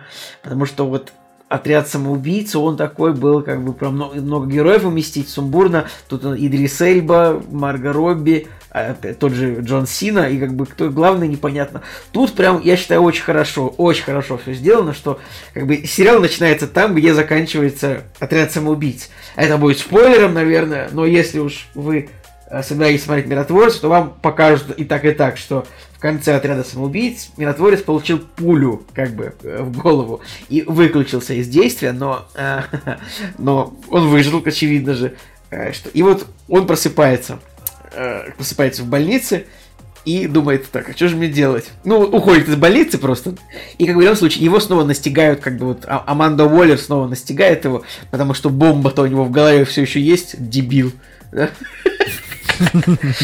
Типа, кор- короче, весь сериал это просто, ну, как, бы, нам просто показывает, что миротворец, он просто туп- тупой мужлан, как бы, который на самом деле очень одинокий и очень грустный. То есть вот, я считаю, что сериал очень душевно получился от того, что, как бы, миротворец, его как бы все просто хейтят, его все ругают, потому что он, он постоянно какие-то тупости делает, а он на самом деле, он- он- у него на самом деле, он хочет быть хорошим. Ну, как хорошим? Он хочет вот быть полезным, как бы, государству, в том, ну, вот, в том смысле, в котором он видит.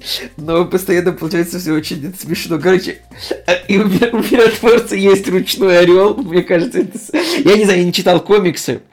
Но то, что у него есть ручной орел, я считаю, это самое смешное. Я просто, я, я хохотал просто как, как мерзавец, когда был диалог между ним и его новой командой. Что у тебя есть орел, которого зовут Орлуша, может у тебя еще есть кошка, которую зовут Кошечка, и дочка, которую зовут Дочурка, и миротворец такой, «Вы просто завидуете, что у меня есть ручной орел. Ой, блин, это было так смешно.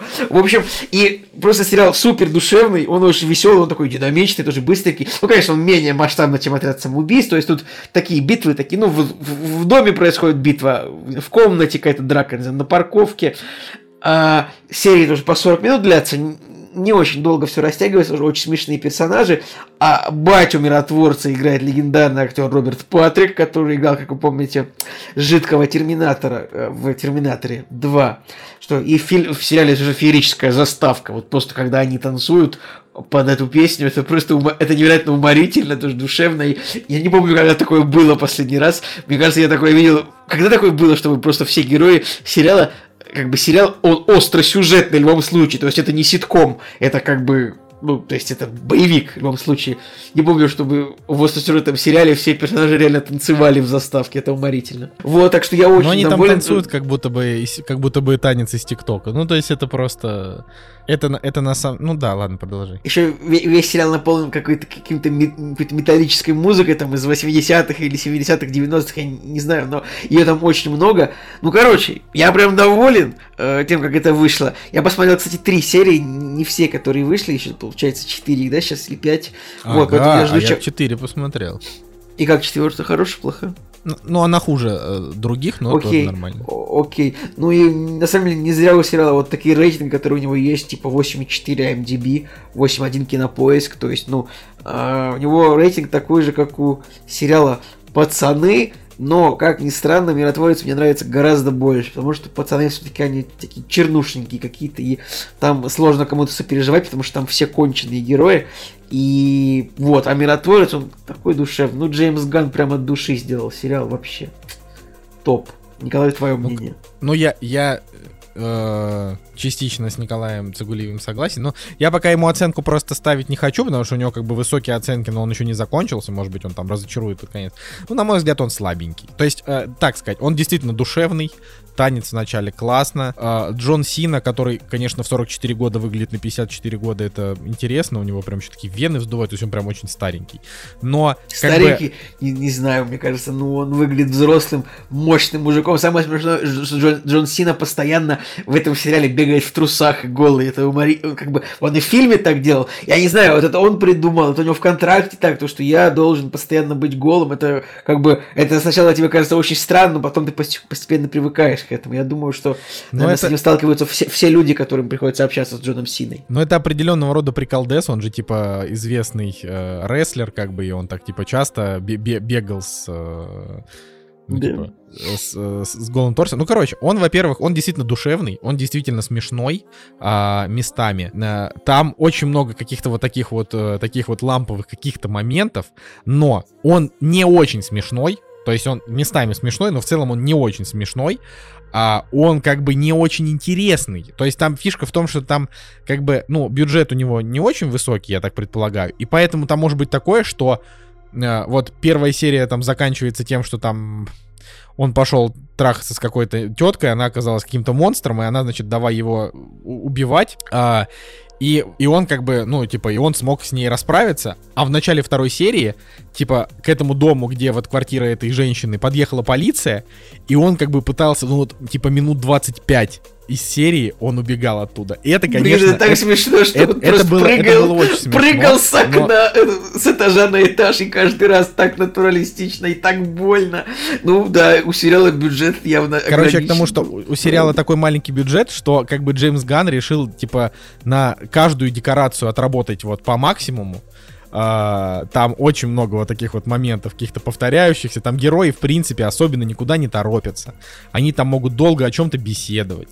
Вот. Там, конечно, очень интересно, что отец главного героя это прям фашня, то есть он прям такой э, настоящий, такой жесткий, как бы хардкорный фашист. Вот. э, ну, орел, который обнимает, типа, его там или кладет там на него голову, это, конечно, прикольно, что это такой братюня орел, или он там ему харька принес, типа, вот я тебе принес там покушать. Это, Ну, короче, это вообще супер просто. При этом он как бы, он вот не чернушный, реально. Одна, там вот пока за 4 серии, по-моему, было только одно убийство человека, который ни в чем не виноват. Вот. Это охранника в доме. Охранник, да, как бы, и ты такой думаешь, ну, как бы, да, нехорошо, вот, но я думал, что здесь будет этого вообще с перебором, а тут он постоянно что-то рефлексирует, он что-то и грустит немножко, вот. э, Блин, но- там прям момент, когда вот он лежит дома и плачет, я такой думаю, блин, типа, это же, это реально очень такое. И он, он плачет, его не дают Но- поплакать. Ну это забавно же. Ну там еще там, там очень такой грустный конец у четвертой серии, так он там еще более грустный, поэтому а, вот. а, но вот я могу сказать, что он, конечно, ну то есть я же после того, как он убил Рика Флага, простите, в отряде самоубийц, я просто вообще его ненавидел, и я такой, знаешь, когда сериал начался, я такой, все, ты типа не бро, потому что ты как бы убил Рика Флага, а Рик Флаг бро. Вот, но он потом очень много на эту тему тоже рефлексирует, такой, блин, да вот я что-то, короче, я ч- человек хреновый, вообще. Блин, я надеюсь, может они, может они воскресят Рика Флага каким-то образом. Ой, не знаю, ну было бы классно, потому что Рик Флаг вот во втором отряде самоубийц, он топовый. Ну, э, в общем, проблема в том, что как бы мне вот сам Джон Сина мне в итоге там вызвал симпатию, и мне нравится, как снимает Джеймс Ганн, это вот эта вот его дурная манера, просто как бы снимать как есть. Ну, типа вот, как, как будто бы без режиссуры, это такая режиссура без режиссуры.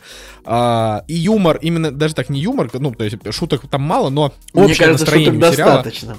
Ну, короче говорю, мне вот просто как-то как бы не очень смешно, но общий настрой сериала мне нравится. Но мне не нравится команда. Вот, кроме, кроме вот него и э, Виджиланте мне никто не нравится. То есть вот дочь Аманды Уоллер, ну вот про прям вообще ни- никак.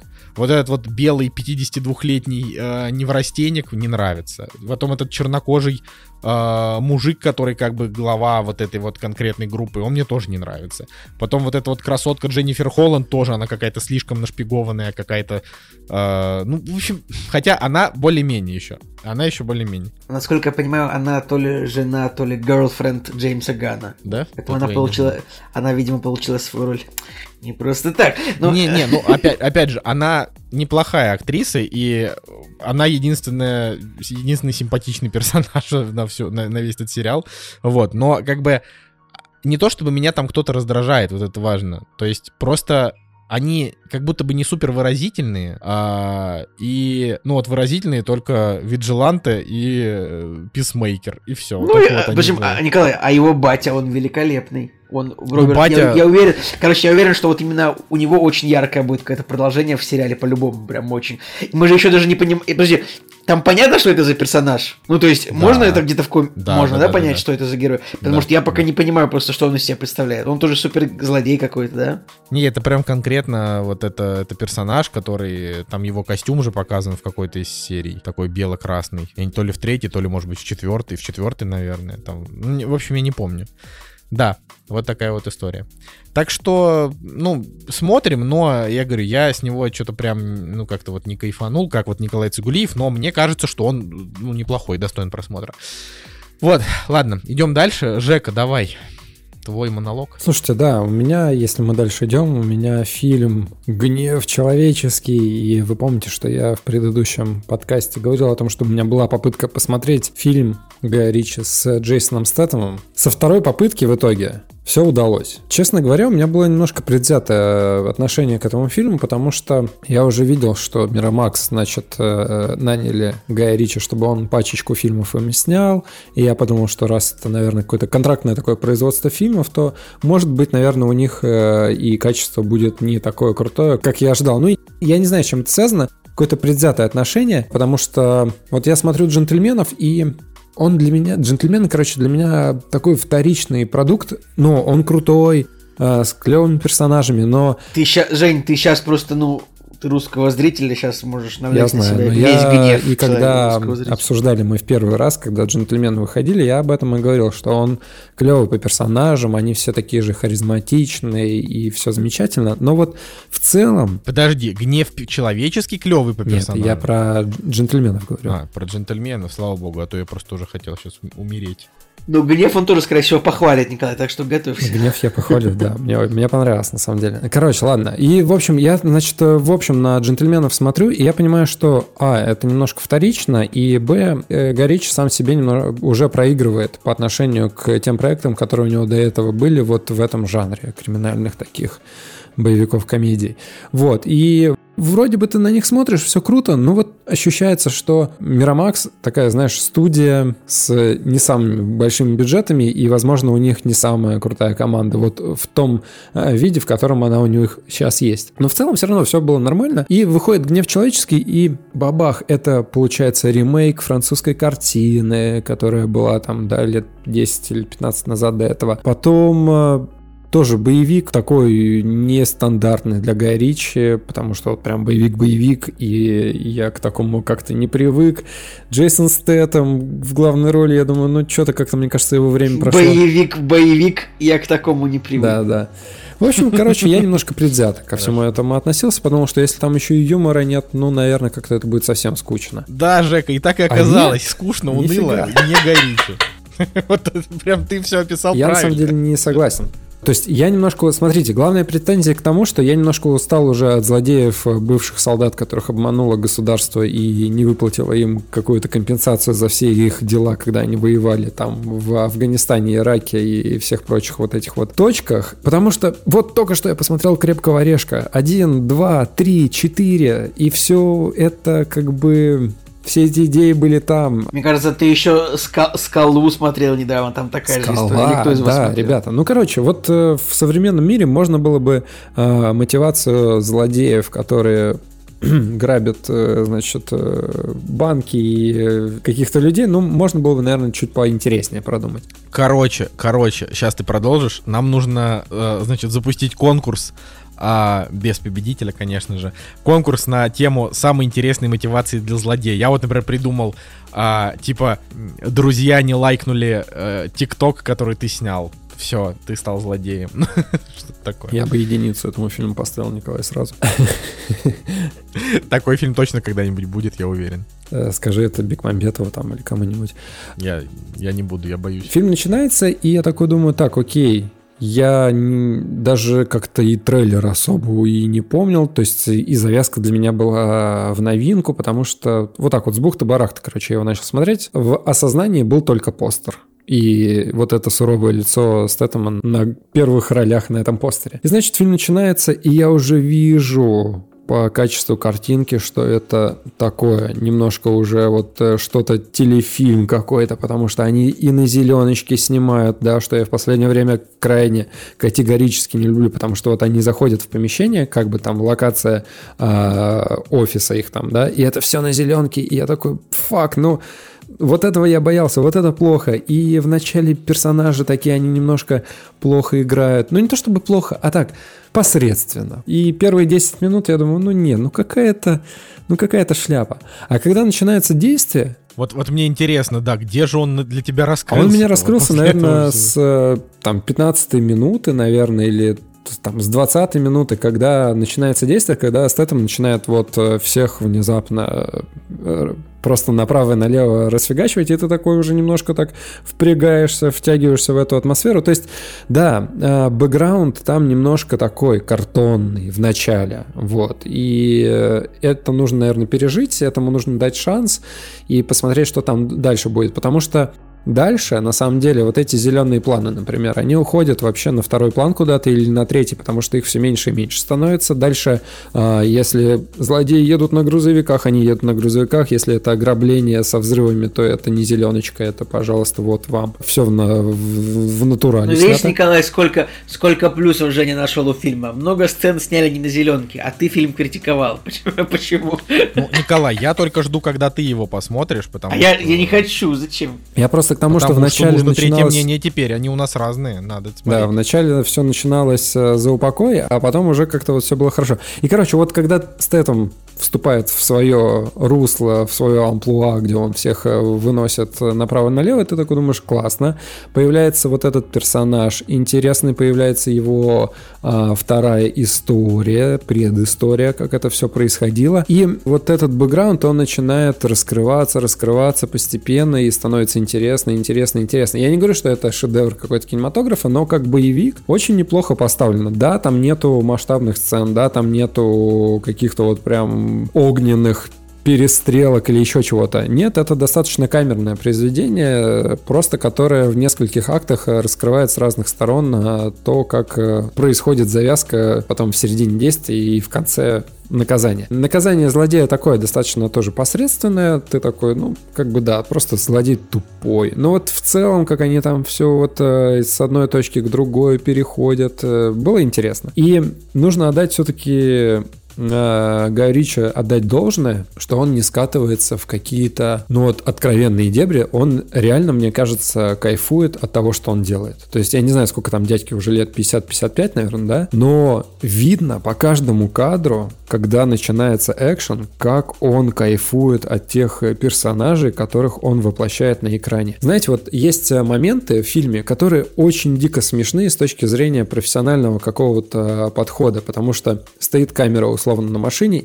и происходит маленький цифровой отъезд в ритм музыки, и ты такой, это прием, я не знаю, студента, который снимает кино, но он так это использует, невзначай как-то. И вот такие вот маленькие какие-то нюансы, они прям видно, что он что-то вот ищет, экспериментирует, э, пытается добавить. Не знаю, было интересно в этом плане, потому что вот прям чувствуется, что ему по кайфу реально то, что он делает. И я даже подумал, поставил себя на его место, когда к нему приходит Миромакс, говорит, давай, мы тебе, мы оплачиваем все твои фильмы, да, у нас небольшой бюджет, но ты можешь на протяжении там 10 лет снять вот какие-то картины, которые ты хочешь. Нам нужен эксклюзивный контент, вот, пожалуйста, мы тебе предоставляем, нам нравится, что ты делаешь. Он такой, окей, да, это не блокбастеры какие-то или там еще что-то, но мне кажется, он реально делает то, что ему нравится. И это круто. Я вот э, вообще кайфанул от этого. Да, там есть, э, короче, сюжетные повороты, которые ты такой, ага, я уже разгадал эту мелодию с первой ноты, реально, ну, то есть э, там очень много думать не надо, потому что ты такой, ну, вот этот злодей, это был тот чувак, а этот э, плохиш, это был тот, ну, короче, вот так вот, так. Но в целом, как бы вот если брать э, целое произведение от начала и до конца, каких-то серьезных проблем, каких-то серьезных провисов, э,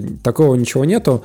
По логике происходящего, к чему я обычно докапываюсь, есть ровно там два момента, когда ты такой, ну, ты тупой, реально, реально тупой. То есть они там э, стреляют в персонажей, и он как бы должен умереть, но он не умирает. Это классика боевиков э, со Стэтомом. Вот. Но на месте злодеев, которые там это все делают, ну, можно же, наверное, удостовериться, что если ты человек, человек стрелял, и он свидетель того, что ты сделал, надо как-то его проверить информацию, умер он или нет. Ну, то есть они этого как бы не делают. Это такой, нет, ну, можно, конечно, списать на то, что у него там несколько личностей, там, и так далее. Ну, короче, как-то вот туповато все немножко с главным злодеем. Но вот в целом происходящее нормально. А перестрелки клевые, то есть прям жесткие, с кровью, с э, тем, как и действительно нужно убивать, и к этому вообще никаких претензий. И от этого самый главный кайф и происходит, потому что персонажи действуют так, как мне нравится. То есть без церемонии, просто стреляют, просто убивают и так далее, и так далее.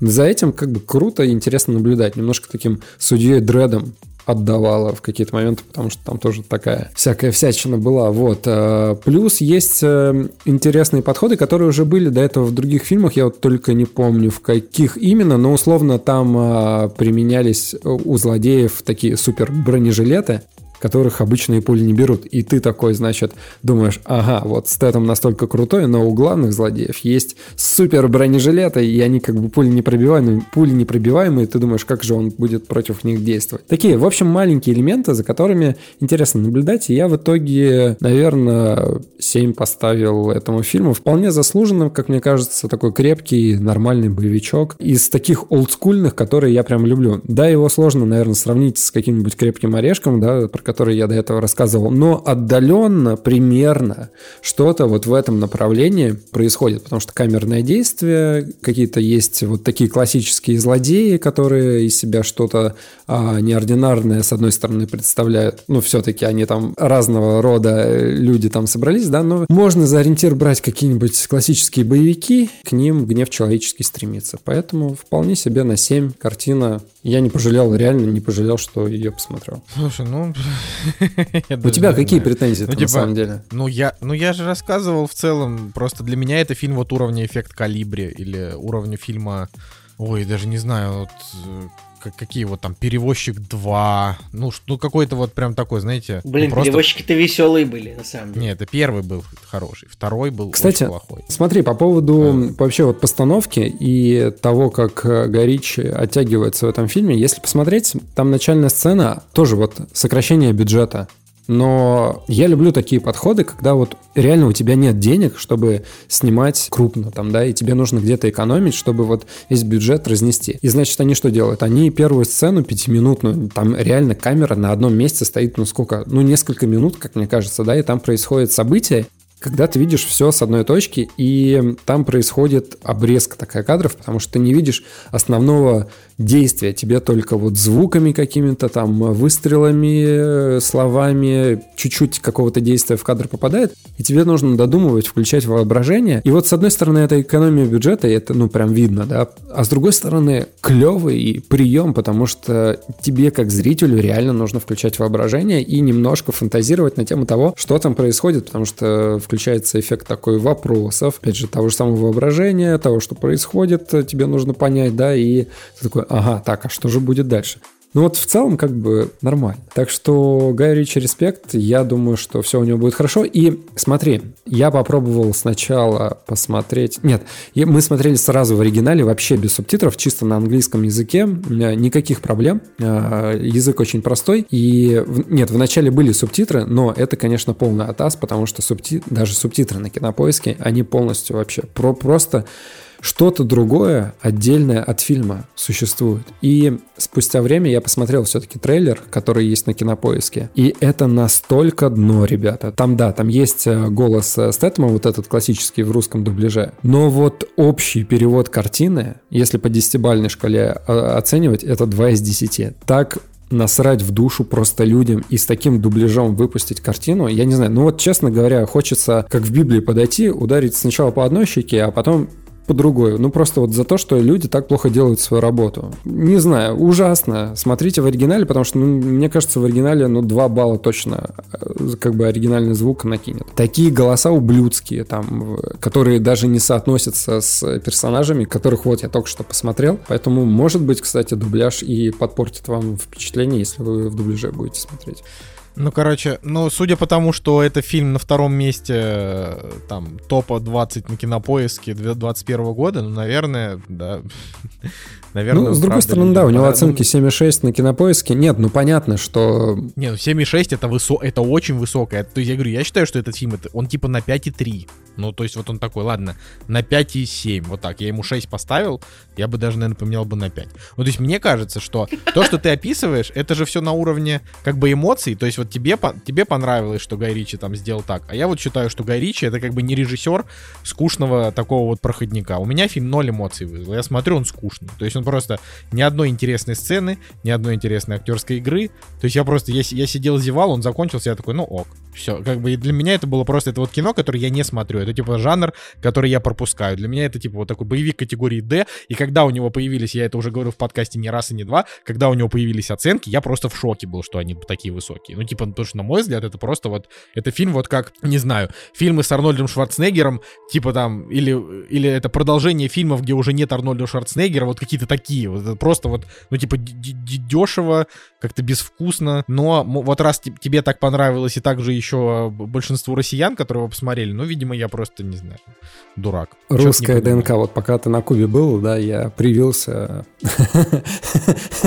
э, вот этим народным э, режиссером. Короче, по актерам, на самом деле, если про актерку говорить, Джейсон Стэттем сам по себе, это его классическая роль, он из нее не выходит, она ему идет, э, никаких претензий, мужик молодец, все хорошо, но в кадре появляется Джош Хартнет, которого давненько мы нигде не видели, да, и на самом деле мой любимый актер, я его с факультета обожаю, господи, даже захотелось факультет пересмотреть, вот, и он в последнее время пропал, а тут его, значит, Гай Ричи в Лондоне. Что ж ты, что ж ты не, не продавил смотреть Черного ястреба в последнем, ну ладно. Я зато продавил черного ястреба как бы в семейном кругу посмотреть, поэтому так сказать, добился. Да, добился, потому добился. что я такой, а там же играет Джош Хартнет, и Надя такая, о, да, надо посмотреть. Я такой, да, надо посмотреть. Вот, и, значит, он его вытащил, и даже не снимаясь нигде и появляясь вот тут вот э, в картине, видно, что по актерскому мастерству он тут явно выше всех на голову. У него не какая-то запредельная роль, он играет обычного там чувака, ничего такого особенного, но просто как бы видно потенциал человека, который, да, может сыграть какие-то разноплановые роли, это интересно. Скотт Иствуд играет одного из злодеев, это сын Клинта Иствуда, а, бездарный актер, как мне кажется. Блин, я тоже хотел сказать, просто такой бездарь. Он играет тоже в таких фильмах в последние годы, типа, как это День независимости 2. Да, да, да, бездарный актер вообще абсолютно. То есть и здесь э, у Гая Ричи это тот злодей, который самый тупой. Ну, то есть они, мне кажется, реально специально взяли его на роль. Он подходит, абсолютно подходит. То есть у него классический, э, классическое злодейское лицо исковерканное. И э, вот в этом образе он круто смотрится, потому что у него есть черты отца, и он как бы такой суровый дядька, и это прям чувствуется. Просто он, ну, у него нет актерского таланта, но вот в роли тупого злодея, который убивает людей, в принципе, короче, неплохо, но это его максимум. Поэтому вот э, с точки зрения актерского мастерства здесь, конечно, да, все печально, не на что особо смотреть, но и не для этого фильм, то есть, э, в принципе, 95% э, боевиков со Стейтемом это, это вот примерно то, что вы увидите. Но, кстати, у него есть клевые роли, где он в актерке немножко раскрывается, поэтому он уж и не такой э, столбовый, как принято считать. Короче, вот все, в принципе, 7 из 10. Я нормально. Я рад, что его посмотрел. Ладно, ну... Ладно, прощаю. Ладно, Ладно. прощай. Блин, мы так с этого дерьма триггеримся каждый раз. Нужно заканчивать. Триггериться, сладно, и позовите врача, врача, позовите врача. Невоз- Невозможно, Николай это навсегда оставим. Ой, По окей. скриптам. А, Значит, э, оригинальный фильм называется «Инкассатор». А 2000 потом, а потом Женя мне рассказывает, э, ты слишком долго. Да-да-да. «Инкассатор» 2004 год, это французский фильм, и у него оценки ниже, чем у фильма Гая Ричи, но он Блин, типа, это золотая, золотая эпоха, когда выходили эти фильмы со Стэтхэмом каждый год, типа, одинаковый, там, профессионал, механик, Паркер, и там просто Стэтхэм, ну, убийца какой-то, который в гараже работает, а потом едет убивать кого-то. Ладно, а, я думаю, что мы переходим к фильму от подписчика, и так как у нас сейчас Николай Цугулиев с нами мало разговаривал, Николай его нам объявит. Да, друзья, еще давно еще, в общем, ну, мы за- завершаем там а, один, в общем, большой список фильмов от Максима Бараника, который нам еще давно приобрел подписку высокого уровня, а, которая размазалась, скажем так, на заказ какого-то большого количества фильмов. И вот финальный фильм из этого списка – это фильм советский, фильм Никиты Михалкова, который называется «Неоконченная пьеса для механического пианино». А, И, ну, как бы это фильм Михалкова по мотивам безотцовщины Антона Павловича Чехова, пьесы. Ну, как бы, э, вот, и что происходит в этом фильме, да? Он как это, это фильм признан, его все любят очень сильно, э, советские люди. И вот нужно сразу сказать, что я поразился тому, насколько хороший был выполнен 4К ремастер этого фильма, потому что я начал смотреть на кинопоиске и такой думаю, ну что это за кусок говна? И они, что это за разрешение 140 на 140? Я пойду сейчас искать в другом месте. Я просто, ну, просто... Николай, Первая мысль name? была, Где ты его нашел? что? На А, Ютьюбе. ты на Ютубе нашел, окей. Я, да, я просто первым я просто начал гуглить, я думаю, ну, причем я проверил сначала там, где ты думал, там не было. Я такой, ну, часто они выкладывают эти ремастеры на Да, YouTube, да, да. попробую, Сейчас я, чем я просто чёрт не перебью, я, значит, э, проверил на ru t точка, да, вот это вот все, и там его нету. И я такой, так, в смысле, действительно, что ли, нету? Ну, обычно там есть все, что мне нужно, а тут нету. И, значит, э, захожу на другой торрент, да, там есть, и вот этот ч- 4К ремастер просто божественный, очень классно сделан. Вот, ну, даже на торренты Слушайте, можно я, было короче, ходить. я его смотрел, я его смотрел в итоге вот на кинопоиске в этом шакальном Ну, качестве. Николай, А, ты, не- конечно, Не додумался. это, месье конечно, знает толк в возвращениях, конечно. Слушай, ну просто- знаешь, давай, давай вот честно, давай честно, ты сейчас, ты сейчас продолжишь. Просто а, мы до этого смотрели какой-то, по-моему, по-моему, то ли это был свой среди чужих, и вот у него тоже отвратительное качество, значит, на кинопоиске и хорошее качество на Ютубе. Но как бы суть в том, что вот, вот в, в механическом пианино было не, ну, не так плохо. То есть я Не- смотрел, не и как знаю. будто бы Как- мне глаза не выедало, потому что вот от того фильма мне прям, я такой, Ну, нет, это я не буду смотреть. а- обычно, если на телевизоре, обычно, если на телевизоре включаешь, это не так плохо смотрится, как если на ноутбуке, на котором просто там, ну, ноутбук там разрешение, типа там, сказал, 3000 пикселей по большой стороне, и они типа перед, прям перед тобой, и вот в эти 3000 пикселей вставляется фильм в разрешении там 100 на 100, и думаешь, господи, ужасно. И просто думаешь, просто дно невозможно. И, и тут- ремастер и та- крутой, ремастер ремастер, ребят, ремастер 4К ремастер э, неоконченной пьесы для механического пианино это просто это самый красивый фильм, что я смотрел. Типа, я никогда не видел фильм в таком качестве, мне кажется. Я там не знаю, это, Лига справедливости Зака Снайдер э, э, не такая красивая, как этот фильм. Ну просто, короче, э, Просто если вы смотреть, ребят, на YouTube есть просто роскошные, э, просто в таком качестве, ну, просто конфетка. Там эти 4К, там просто каждый кадр, вот это, я не знаю, они там раскрашивали, там вручную, там просто перебирали там эту пленку. Я не знаю, как эта технология работает, но такое качество, там просто глаза у всех персонажей, там такие эти детали, роскошно. Просто, я не знаю, я был просто в шоке от того, что у фильма 77 -го года, я не знаю, я американские фильмы смотрел, ну, которые тоже какие-то ремастеры, старые фильмы, там, какой-нибудь «Космическая Одиссея» или «Доктор Стрэнджлов», я не знаю, что еще старого привести, я не видел никогда такого ремастера. Ладно, к делу. Неоконченная пьеса «Механическая пианино» — это пьеса по Чехову. То есть, что такое пьеса? Это когда, ну, э, герои много разговаривают, но мало происходит действий по факту. То есть действия могут быть типа падает в обморок, э, хватает бутылку со стола и бьет ее об стол. Ну, и это, это фильм, значит, о, о том, как вот где-то, видимо, в конце 19 века, ну, то есть Российская империя, конец 19 века, и вот, значит, показывается там дворянская усадьба, и вот одни дворяне приезжают к другим и начинают дико тусоваться. Ну, как бы какая жизнь была у дворян? Они просто весь день сидели и ждали, пока к ним приедут гости. А если гости не ехали, они такие, ну, значит, надо ехать в гости самим. Вот я так, я так понимаю, что жизнь у дворян примерно такой была. И вот, вот, вот в этом фильме сюжет, значит, такой. Значит, вот происходит, вот нам показывается э, поместье генеральской вдовы, и к ней приезжают гости потихоньку. И первые 40... Вписка, вписка, вписка, да, дворянская вписка.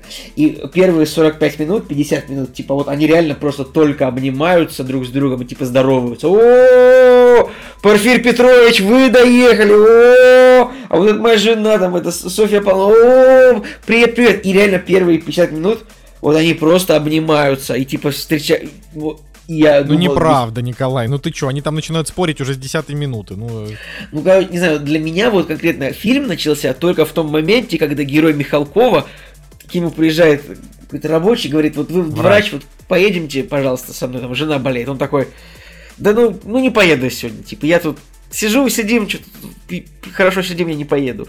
И ему такие, а что ты не поехал? Он такой, да и пошло оно все.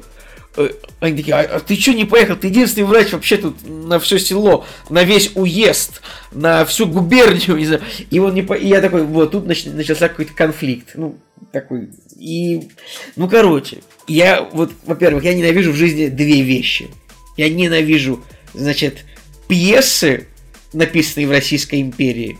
И я ненавижу фильмы, снятые в Советском Союзе. Типа, это экранизация пьесы, написанные в Российской империи и снятые в Советском Союзе.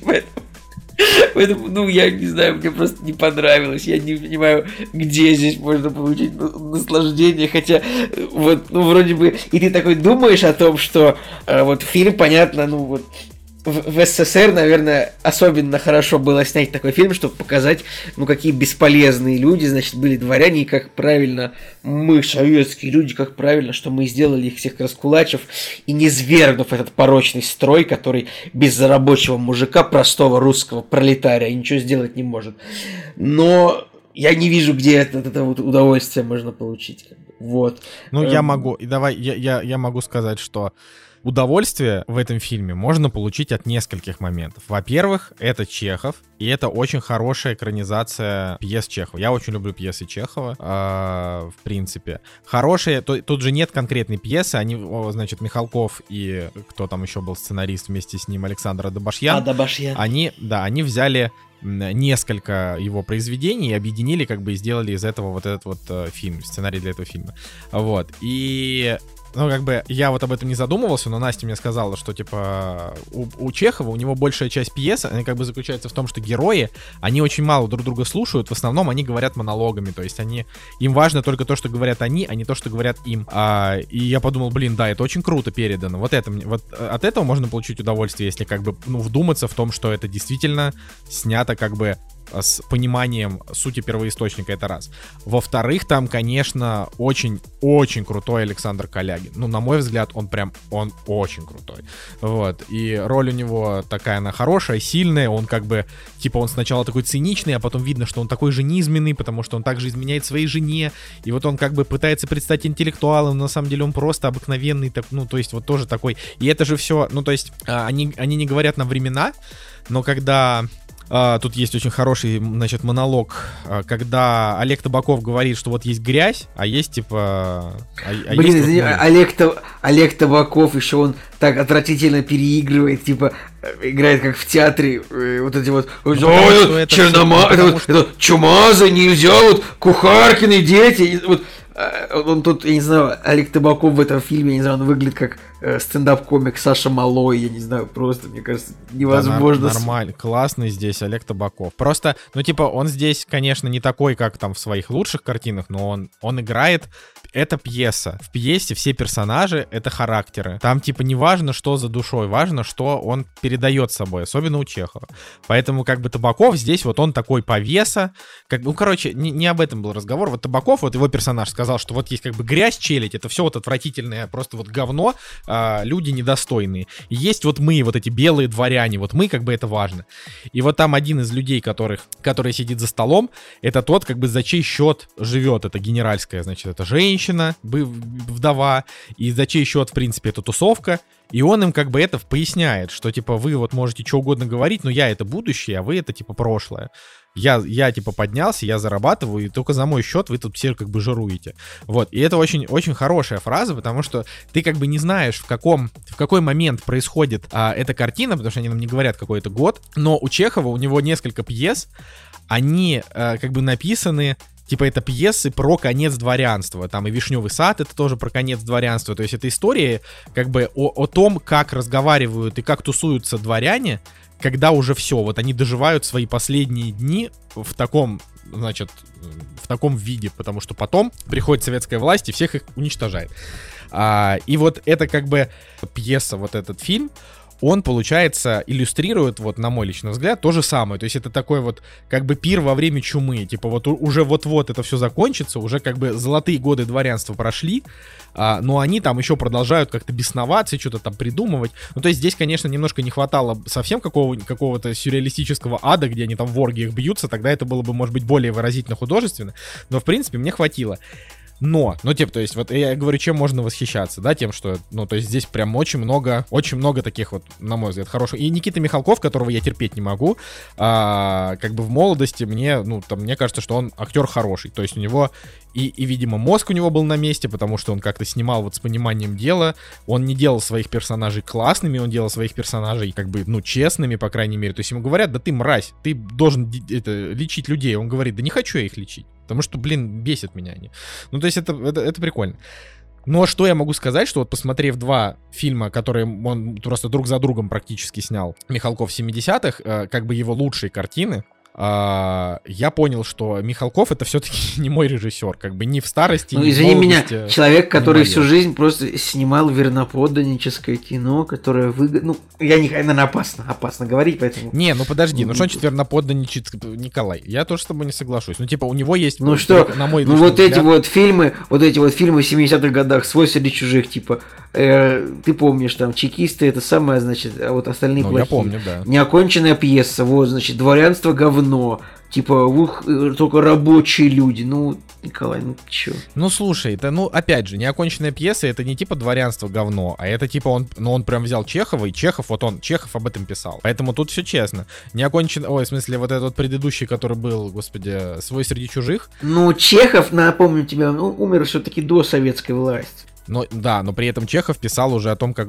Подожди, Чехов умер до советской власти? Чехов умер в, Совет- 900, в 904 году. Нет, нет, нет, нет, нет, не может такого быть. Не может так. Я сейчас, подожди. Как в 904? Я думал, он умер в 917. Сейчас. Ну вот, поэтому, поэтому ты приписываешь Чехову... Сейчас я как... Ты как приписываешь проверю. Да, ты прав. Ты этому, поэтому ты приписываешь Чехову, а значит, немножко какие-то, э, какие-то такие другие, в общем, интенции в его творчестве, как вос- Не-не-не, вос- в восхваление, смысле? восхваление советской власти, наверное, не могло быть Не-не, написано у восхваления Чехова. советской власти там точно не было. Я говорю, что он писал об упа- упадке дворянства. Это было 100%. Ну, это... Ну, короче, у, у Михалкова Просто есть ты нам ранее 12. сказал, ты просто ранее... 12 хороший фильм, да, супер.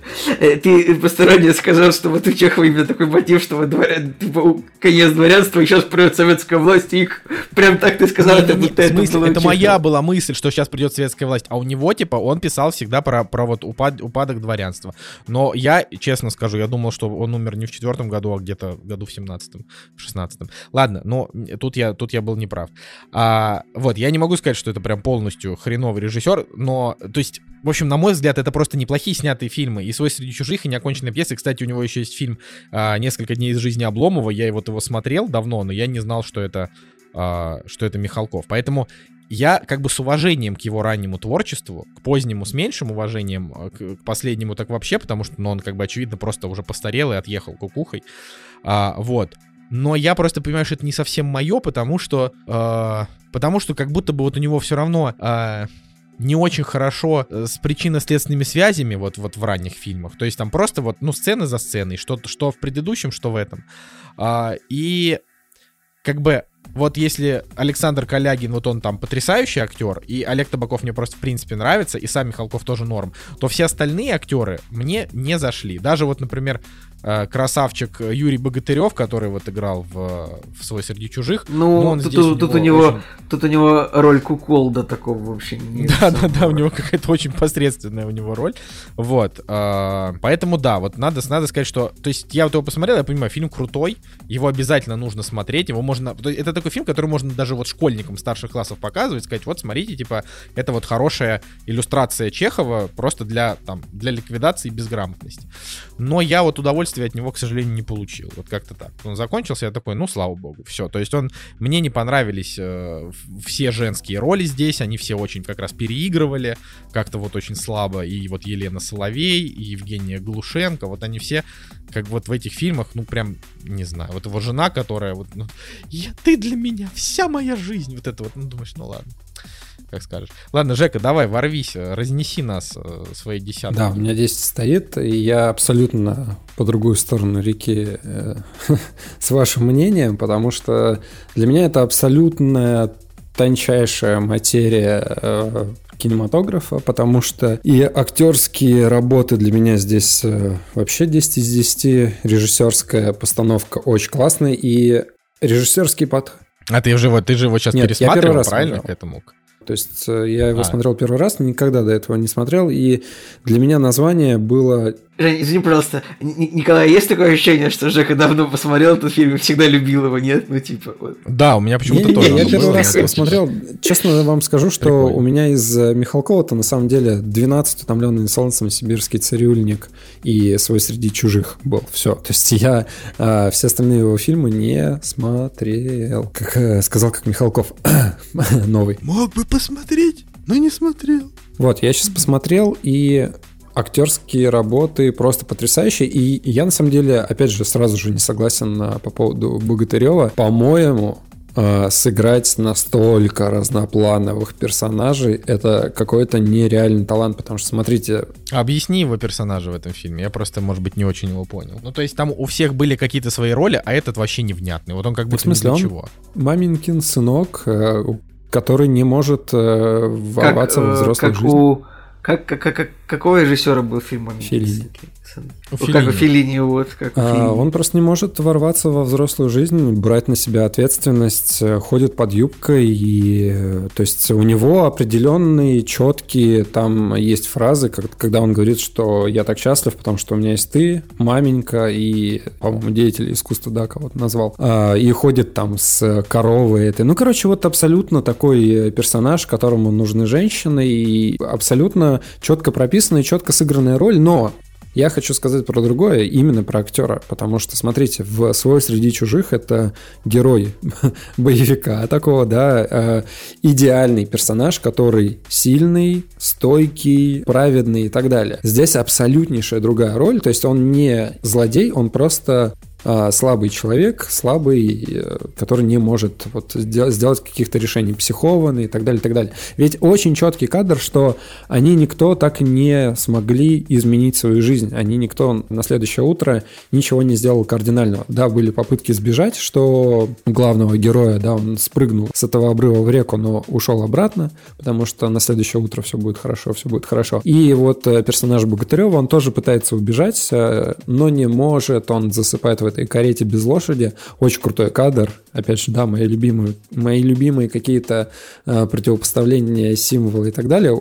Класс. Я так и думал. То есть я сижу, я говорю, ну вот стопудово его персонаж никуда не уехал, и нам показывают, да, как мать его, приемная мать, получается, она сидит с ним в этой карете и берет его за руку. Ну, чисто вот такой персонаж. Забавно, что они тоже кадром с ним закончили. И э, по поводу его актерской работы. Два противоположных персонажа. Идеальный такой герой и слабый э, персонаж, но у него есть еще роль в сериале «Два капитана». Там он играет э, антигероя. Ребята, три разных роли, и все они для меня максимально круто отыграны. То есть идеальный герой да, идеальный хороший герой, идеальный антигерой и, и вот идеальный такой ни рыба, ни мясо тоже. Классно. Я просто очень-очень-очень воодушевлен, и жалко, что у него так э, вообще актерская и жизненная карьера сложилась. Трагически. Вот. И все остальные в этом фильме, они же просто потрясающие. Я смотрел и думал, господи, как так можно тонко сыграть, как вот эти вот все нескончаемые диалоги можно эмоционально передать, вот эти вот взгляды, э, недосказанности, какие-то резкие паузы, вот э, в вранье какое-то, вот это вот э, классно. Я всеми-всеми актерами воодушевлен, и мне все нравится. По поводу Табакова, такой стержень э, эмоциональной этой картины, потому что когда он появляется, вот эта вот вся депрессия, она немножко куда-то на задний план уходит, и появляется яркий персонаж, и да, в принципе, я этого Табакова уже много где видел, но в целом, как бы, да, было весело, было круто, и я не могу ничего плохого сказать. И в итоге-то, на самом деле, ты смотришь, и у тебя э, любимая тема Михалкова, она проскакивает проскакивает. Это вот э, срез э, временных лет, когда одна эпоха находит на другую, и люди теряют себя, они не знают, кто они, и вот их внутренние проблемы, они как бы выходят наружу, потому что они уже в одной эпохе никому не нужны, а тут приходит другая эпоха, когда вот какие-то перемены близки и так далее. Не зря же там э, персонажи все время про Россию, насколько она бедная, насколько она необъятная, и из-за этого все проблемы и так далее, и так далее. Ну, в общем, так или иначе, эти проблемы, они уже затрагиваются, они уже вот где-то близко, и ты чувствуешь конец. А самое яркое это то, что в начале очень крутой художественный ход, с точки зрения режиссера, оператора, сценариста, когда тебе показывают вот этот пустырь, где раньше стоял вот этот особняк, да, и, точнее, вначале показывают разруху какую-то, да, а потом на этой же точке через фейт проходят времена года и появляется вот этот особняк. Классно сделано. Вроде такой безумно простой ход, но он э, очень круто с технической точки зрения сделан. Меня с первой минуты я такой, о, круто. А дальше я хочу к Николаю Цигулеву обратиться, потому что, как мне кажется, прочувствовав весь э, кайф вот этой 4К реставрации, я подумал о том, что да, мы говорим про актерские работы, они вам не нравятся, мне нравятся, там сценарные а, тоже могут не не, ну подожди, что значит, я, я тебе сказал, что мне, например, Калягин и Табаков мне тут мне понравились, но мне а, не понравились женские. Ну, окей, я, я и говорю, что там может нравиться, может не нравиться, но а, вот с технической точки зрения, то есть это все было такое субъективное какое-то мнение, да, наше, но есть определенно объективная сторона, за что этот фильм, ну, стопудово должны, как минимум, профессионалы прочувствовать. 76 а, год, все снято на пленку, мануальные объективы, и если смотреть в 4К, там на самом деле э, очень много подвижной камеры, и если вот за всеми вот этими нюансами смотреть, как там четко ловится фокус, как все в резкости находится, какие цвета, как выстроен свет. И я такой, господи, да это же идеальный, э, наверное, для советского времени с точки зрения техники снятый фильм. Нет, понятно, что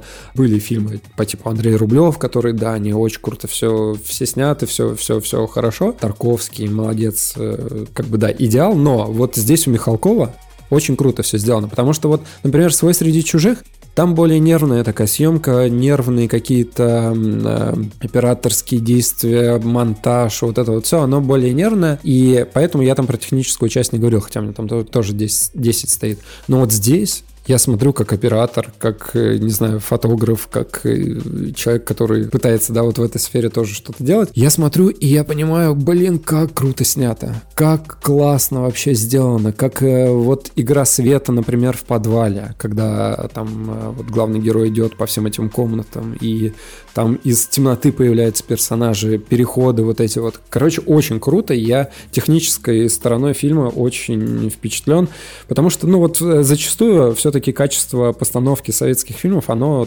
уступала там каким-то голливудским признанным картинам, когда ты смотришь там, и там уже все хорошо, там уже клевые пролеты камеры, там какие-то, не знаю, классные, э, классная пленка качественная и так далее, и так далее. А вот здесь круто, да, я, я это увидел. Ты же к Цигулиеву Николаеву Да, обращался. Ты сказал, хочу спросить. Ну, я не знаю, ты заметил это, нет? Что именно? Ты, ты э, свет, Ну, свет, э, как фокус, снято, как все что? в фокусе находится. Я, да, все кадры в фокусе, все, все хорошо. Вот я не могу сказать, что я, я думал о том, что вот это было именно снято хорошо. Мне почему-то, мне кажется, когда это тогда смотрелось, это выглядело отвратительно в любом случае. А вот когда это сейчас реставрировали, оказалось, что это все снято прекрасно. Я, я не знаю, с технической точки зрения фильм, правда, очень хороший. То есть, ну, по сравнению с... Я, я уже сказал, что э, вот это лучшее, что я мог видел вообще из советского кино, именно вот по тому, как оно выглядит. Там тот же свой среди чужих, ну просто, я не знаю, как будто был снят на ёршик от унитаза просто по сравнению вот с этой, с этой Да, картиной. тут и супер зум в начале, такие приближения. Ну, короче, да, видно, что вот прям по технической составляющей все нереально круто.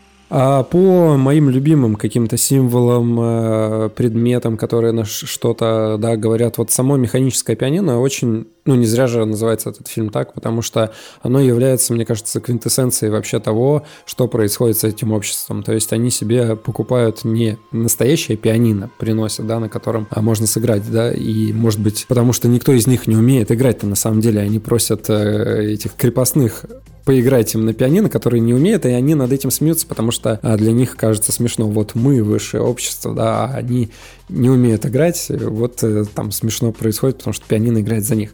Хотя на самом-то деле они тоже не умеют играть, и поэтому вот, вот это вот механическое пианино, которое там, а, это вот реально квинтэссенция их беспомощности, о которой они говорят, о котор- от которой они страдают, потому что они не нужны этому миру, они ничего не могут им дать. Даже, даже люди там, которые закончили университет, которые стали врачами, они не хотят, короче, вот у них есть э, какие-то такие проблемы. Классно, я прям воодушевлен и очень рад за Михалкова. 10 из 10 от меня. Окей, ну что, надо сказать спасибо еще раз, э, значит, э, Максим Баранику и, господа, пользуйтесь Boosty, пока горячо. Вот, на следующей неделе у нас будет, мы можем уже сказать, э, у нас будет фильм, который называется «Гамильтон», это мюзикл. Вот, наконец-то мы сможем, собственно, про, про него тоже, потому что это уже ме- месяца полтора назад мы уже знали о том, что будет, но только сейчас смогли до этого, до всего добраться. А, ну, я хочу только вот в конце э, рассказать пару слов про купе номер 6, потому что, потому что, ну, как бы мы его посмотрели вот буквально только что.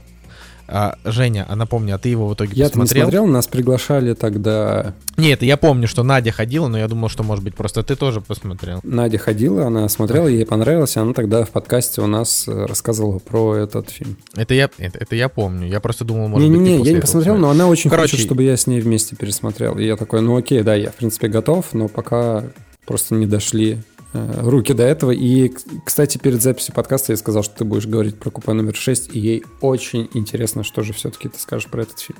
А, ну, я на самом деле думал, что ра- раз... э, не знаю, Николай Цигулиев, ты вообще... Ты, у тебя есть интерес его смотреть, или ты, или ты даже не будешь купе номер 6? У меня есть интерес. Я просто думаю, что мы... Давай, давайте мы, наверное, тогда его, может, вместе обсудим. а, вот так вот полноценно. И я буквально только вот три слова скажу, что мне он понравился, а, но я, может быть, не совсем до конца понял... Нет, даже не так. Я понял, но я не до, не до конца прочувствовал вот это настроение, которое передает Я думал, ты есть- сейчас скажешь, я, я сначала не понял, а потом как понял. А потом, как поняли, мы не, мы не знаем, что, что э, как, как это называется, но мы не знаем, что с этим делать. Если бы мы знали, что с этим делать, но мы не знаем, что с этим делать. А, фильм очень, действительно, как все про него говорят, он теплый, хотя он такой очень суровый. А, я вот не читая описание понял, что там действие происходит где-то как будто бы в 90-х. А потом, значит, э, ну, загуглил пос- посередине этого фильма, и там действительно написано, что конец 90-х. А, середина, конец 90-х написано, потом, значит, э, они там обсуждали в одном кадре фильм «Титаник», и, значит, я понял, что тут речь идет о э, 97-2000 год. Где-то так вот это действие происходит. Вот. И что, что в этом фильме, короче, круто, то, что вот он показывает Россию, ну, э, там Москвы чуть-чуть, Петербурга только вот э, она отошла там от поезда на вокзале позвонить, и потом обратно в поезд. А, и там как бы вся вот Россия, которая там показана, это вот это вот такая, знаете, типичная такая провинциальная зимняя срака. Это вот то, за что мы, русские, не очень любим Россию. То есть вот когда вот этот серый снег, вокруг как бы разруха и депрессия, то есть вот та часть Ой, России именно... Сказал, сказал москвич, вернувшись с Кубы, не любит он Россию за, за снег. Извините. Короче, да. Ну, типа, что вот... а, э, значит, Николай, я по России не меньше вашего попутешествовал. Как бы Россию я очень люблю. Но, типа, я в принципе не люблю зиму. А вот как бы что я еще особенно не люблю в зиме, это вот это вот общее такое депрессивное настроение, и оно что в Москве, что, что в Питере, знаешь, вот отойдешь от, от этих огоньков красивых, которые висят там, и точно такая же везде срака. И все вот это вот, вот это вот этот настрой, когда реально вот эти вот грязные, грязный такой серый снег, везде там какие-то собаки бегают, какие-то гаражи, это вот то, как бы, например, это вот мое детство в Таганроге, условно, там, лето я там проводил, правда, а не зиму, это то, к чему я не очень, может быть, хочу Так возвращаться. ты, в Николай, ты жизни. почти Антон Павлович Чехов. Короче, вот. И, и вот, ну, просто потому, что когда ты это вспоминаешь, ты сразу вспоминаешь, там, не знаю, гопников, алкашей, вот это все. Короче, в этом фильме вот этого нет. Он просто, он показывает как бы Россию конца 90-х, но все люди, которые там есть, они все просто норм. То есть, и вот это нормально. То есть, когда там она садится к таксисту, таксист нормальный. Он не начинает сразу к ней приставать, как это показал бы какой-нибудь Балабанов, или как-нибудь скобрезно, как это показал бы какой-нибудь еще там режиссер. Нету каких-то тупых пошлых шуток, как это показывал бы Жора Крыжовников. Ну, типа, потому что Жора Крыжовников такой, вот я же там певец современной жизни, он бы наверняка бы показал бы. То есть там есть несколько фраз, которые говорит гла- там главный герой, которые, ну, типа, вот они не совсем, может быть, э, подходят общему настрою этому фильма, и, вот, и так как персонаж оказывается по итогу совсем другим, это вообще, ну, немножко странно, но может быть этим и ценно, да, но в целом. Короче, здесь вот этого всего нет. Если здесь там мужики, то это вот нормальные мужики. И вот это прикольно, да, здесь не все люди приятные, вот это важно. Там она встречает кучу всяких разных... То есть в основном здесь люди такие, равнодушные и в себе. Вот большую часть людей, которых они встречают, они просто там занимаются своими делами. Вот, но они не какие-то там мерзотные, здесь нету вот этой вот э, атмосферы 90-х из фильма «Брат», э, где все какие-то вот такие вот потерянные поколения, оторванные от всего. Ну вот, вот вообще такого нет. Никаких там бандосов, ничего. То есть это просто вот такое вот роуд-муви. Э, оно просто немножко бессмысленное, и оно как будто бы такое немножко только вот про настроение.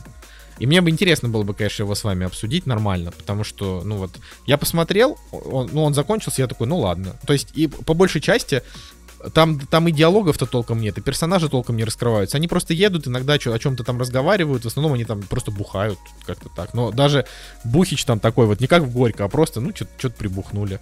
Что-то там перекинулись парой фраз. Какое-то вот такое кино.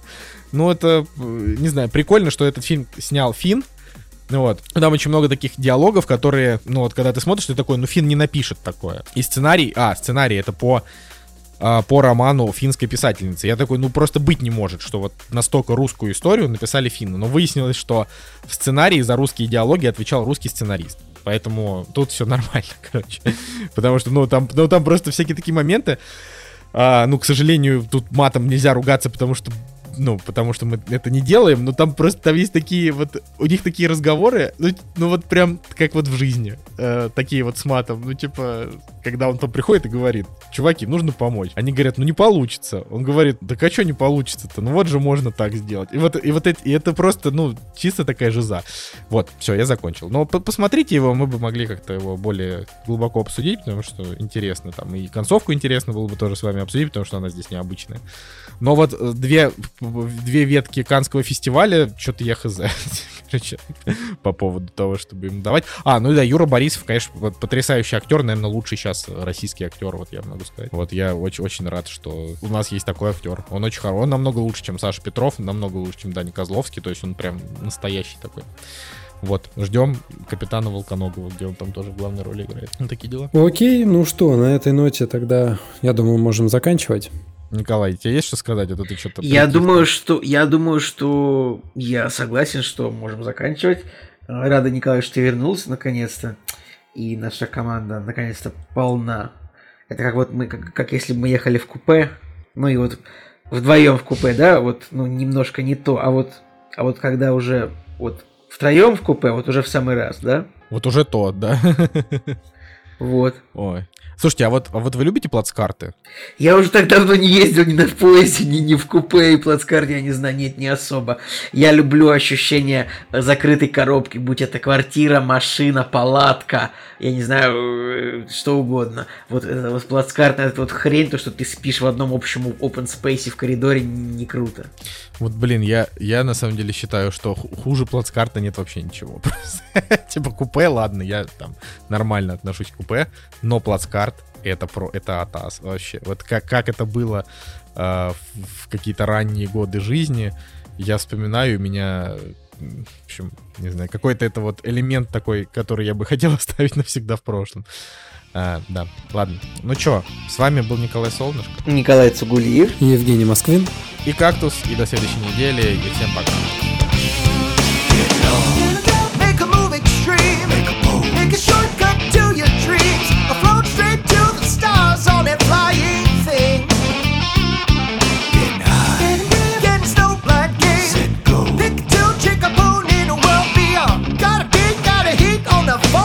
String. your world apart.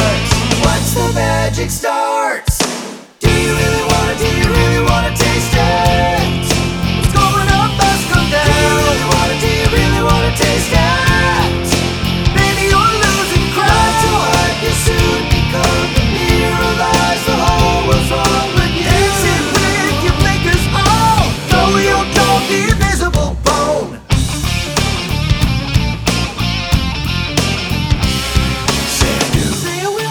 will. Put your jet in gear.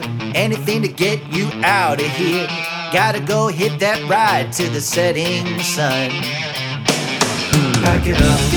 Gotta leave this mess behind. Gotta cruise from the blues. Got a life to find. What you need's that I read on the dotted line. your self control. Welcome to the show.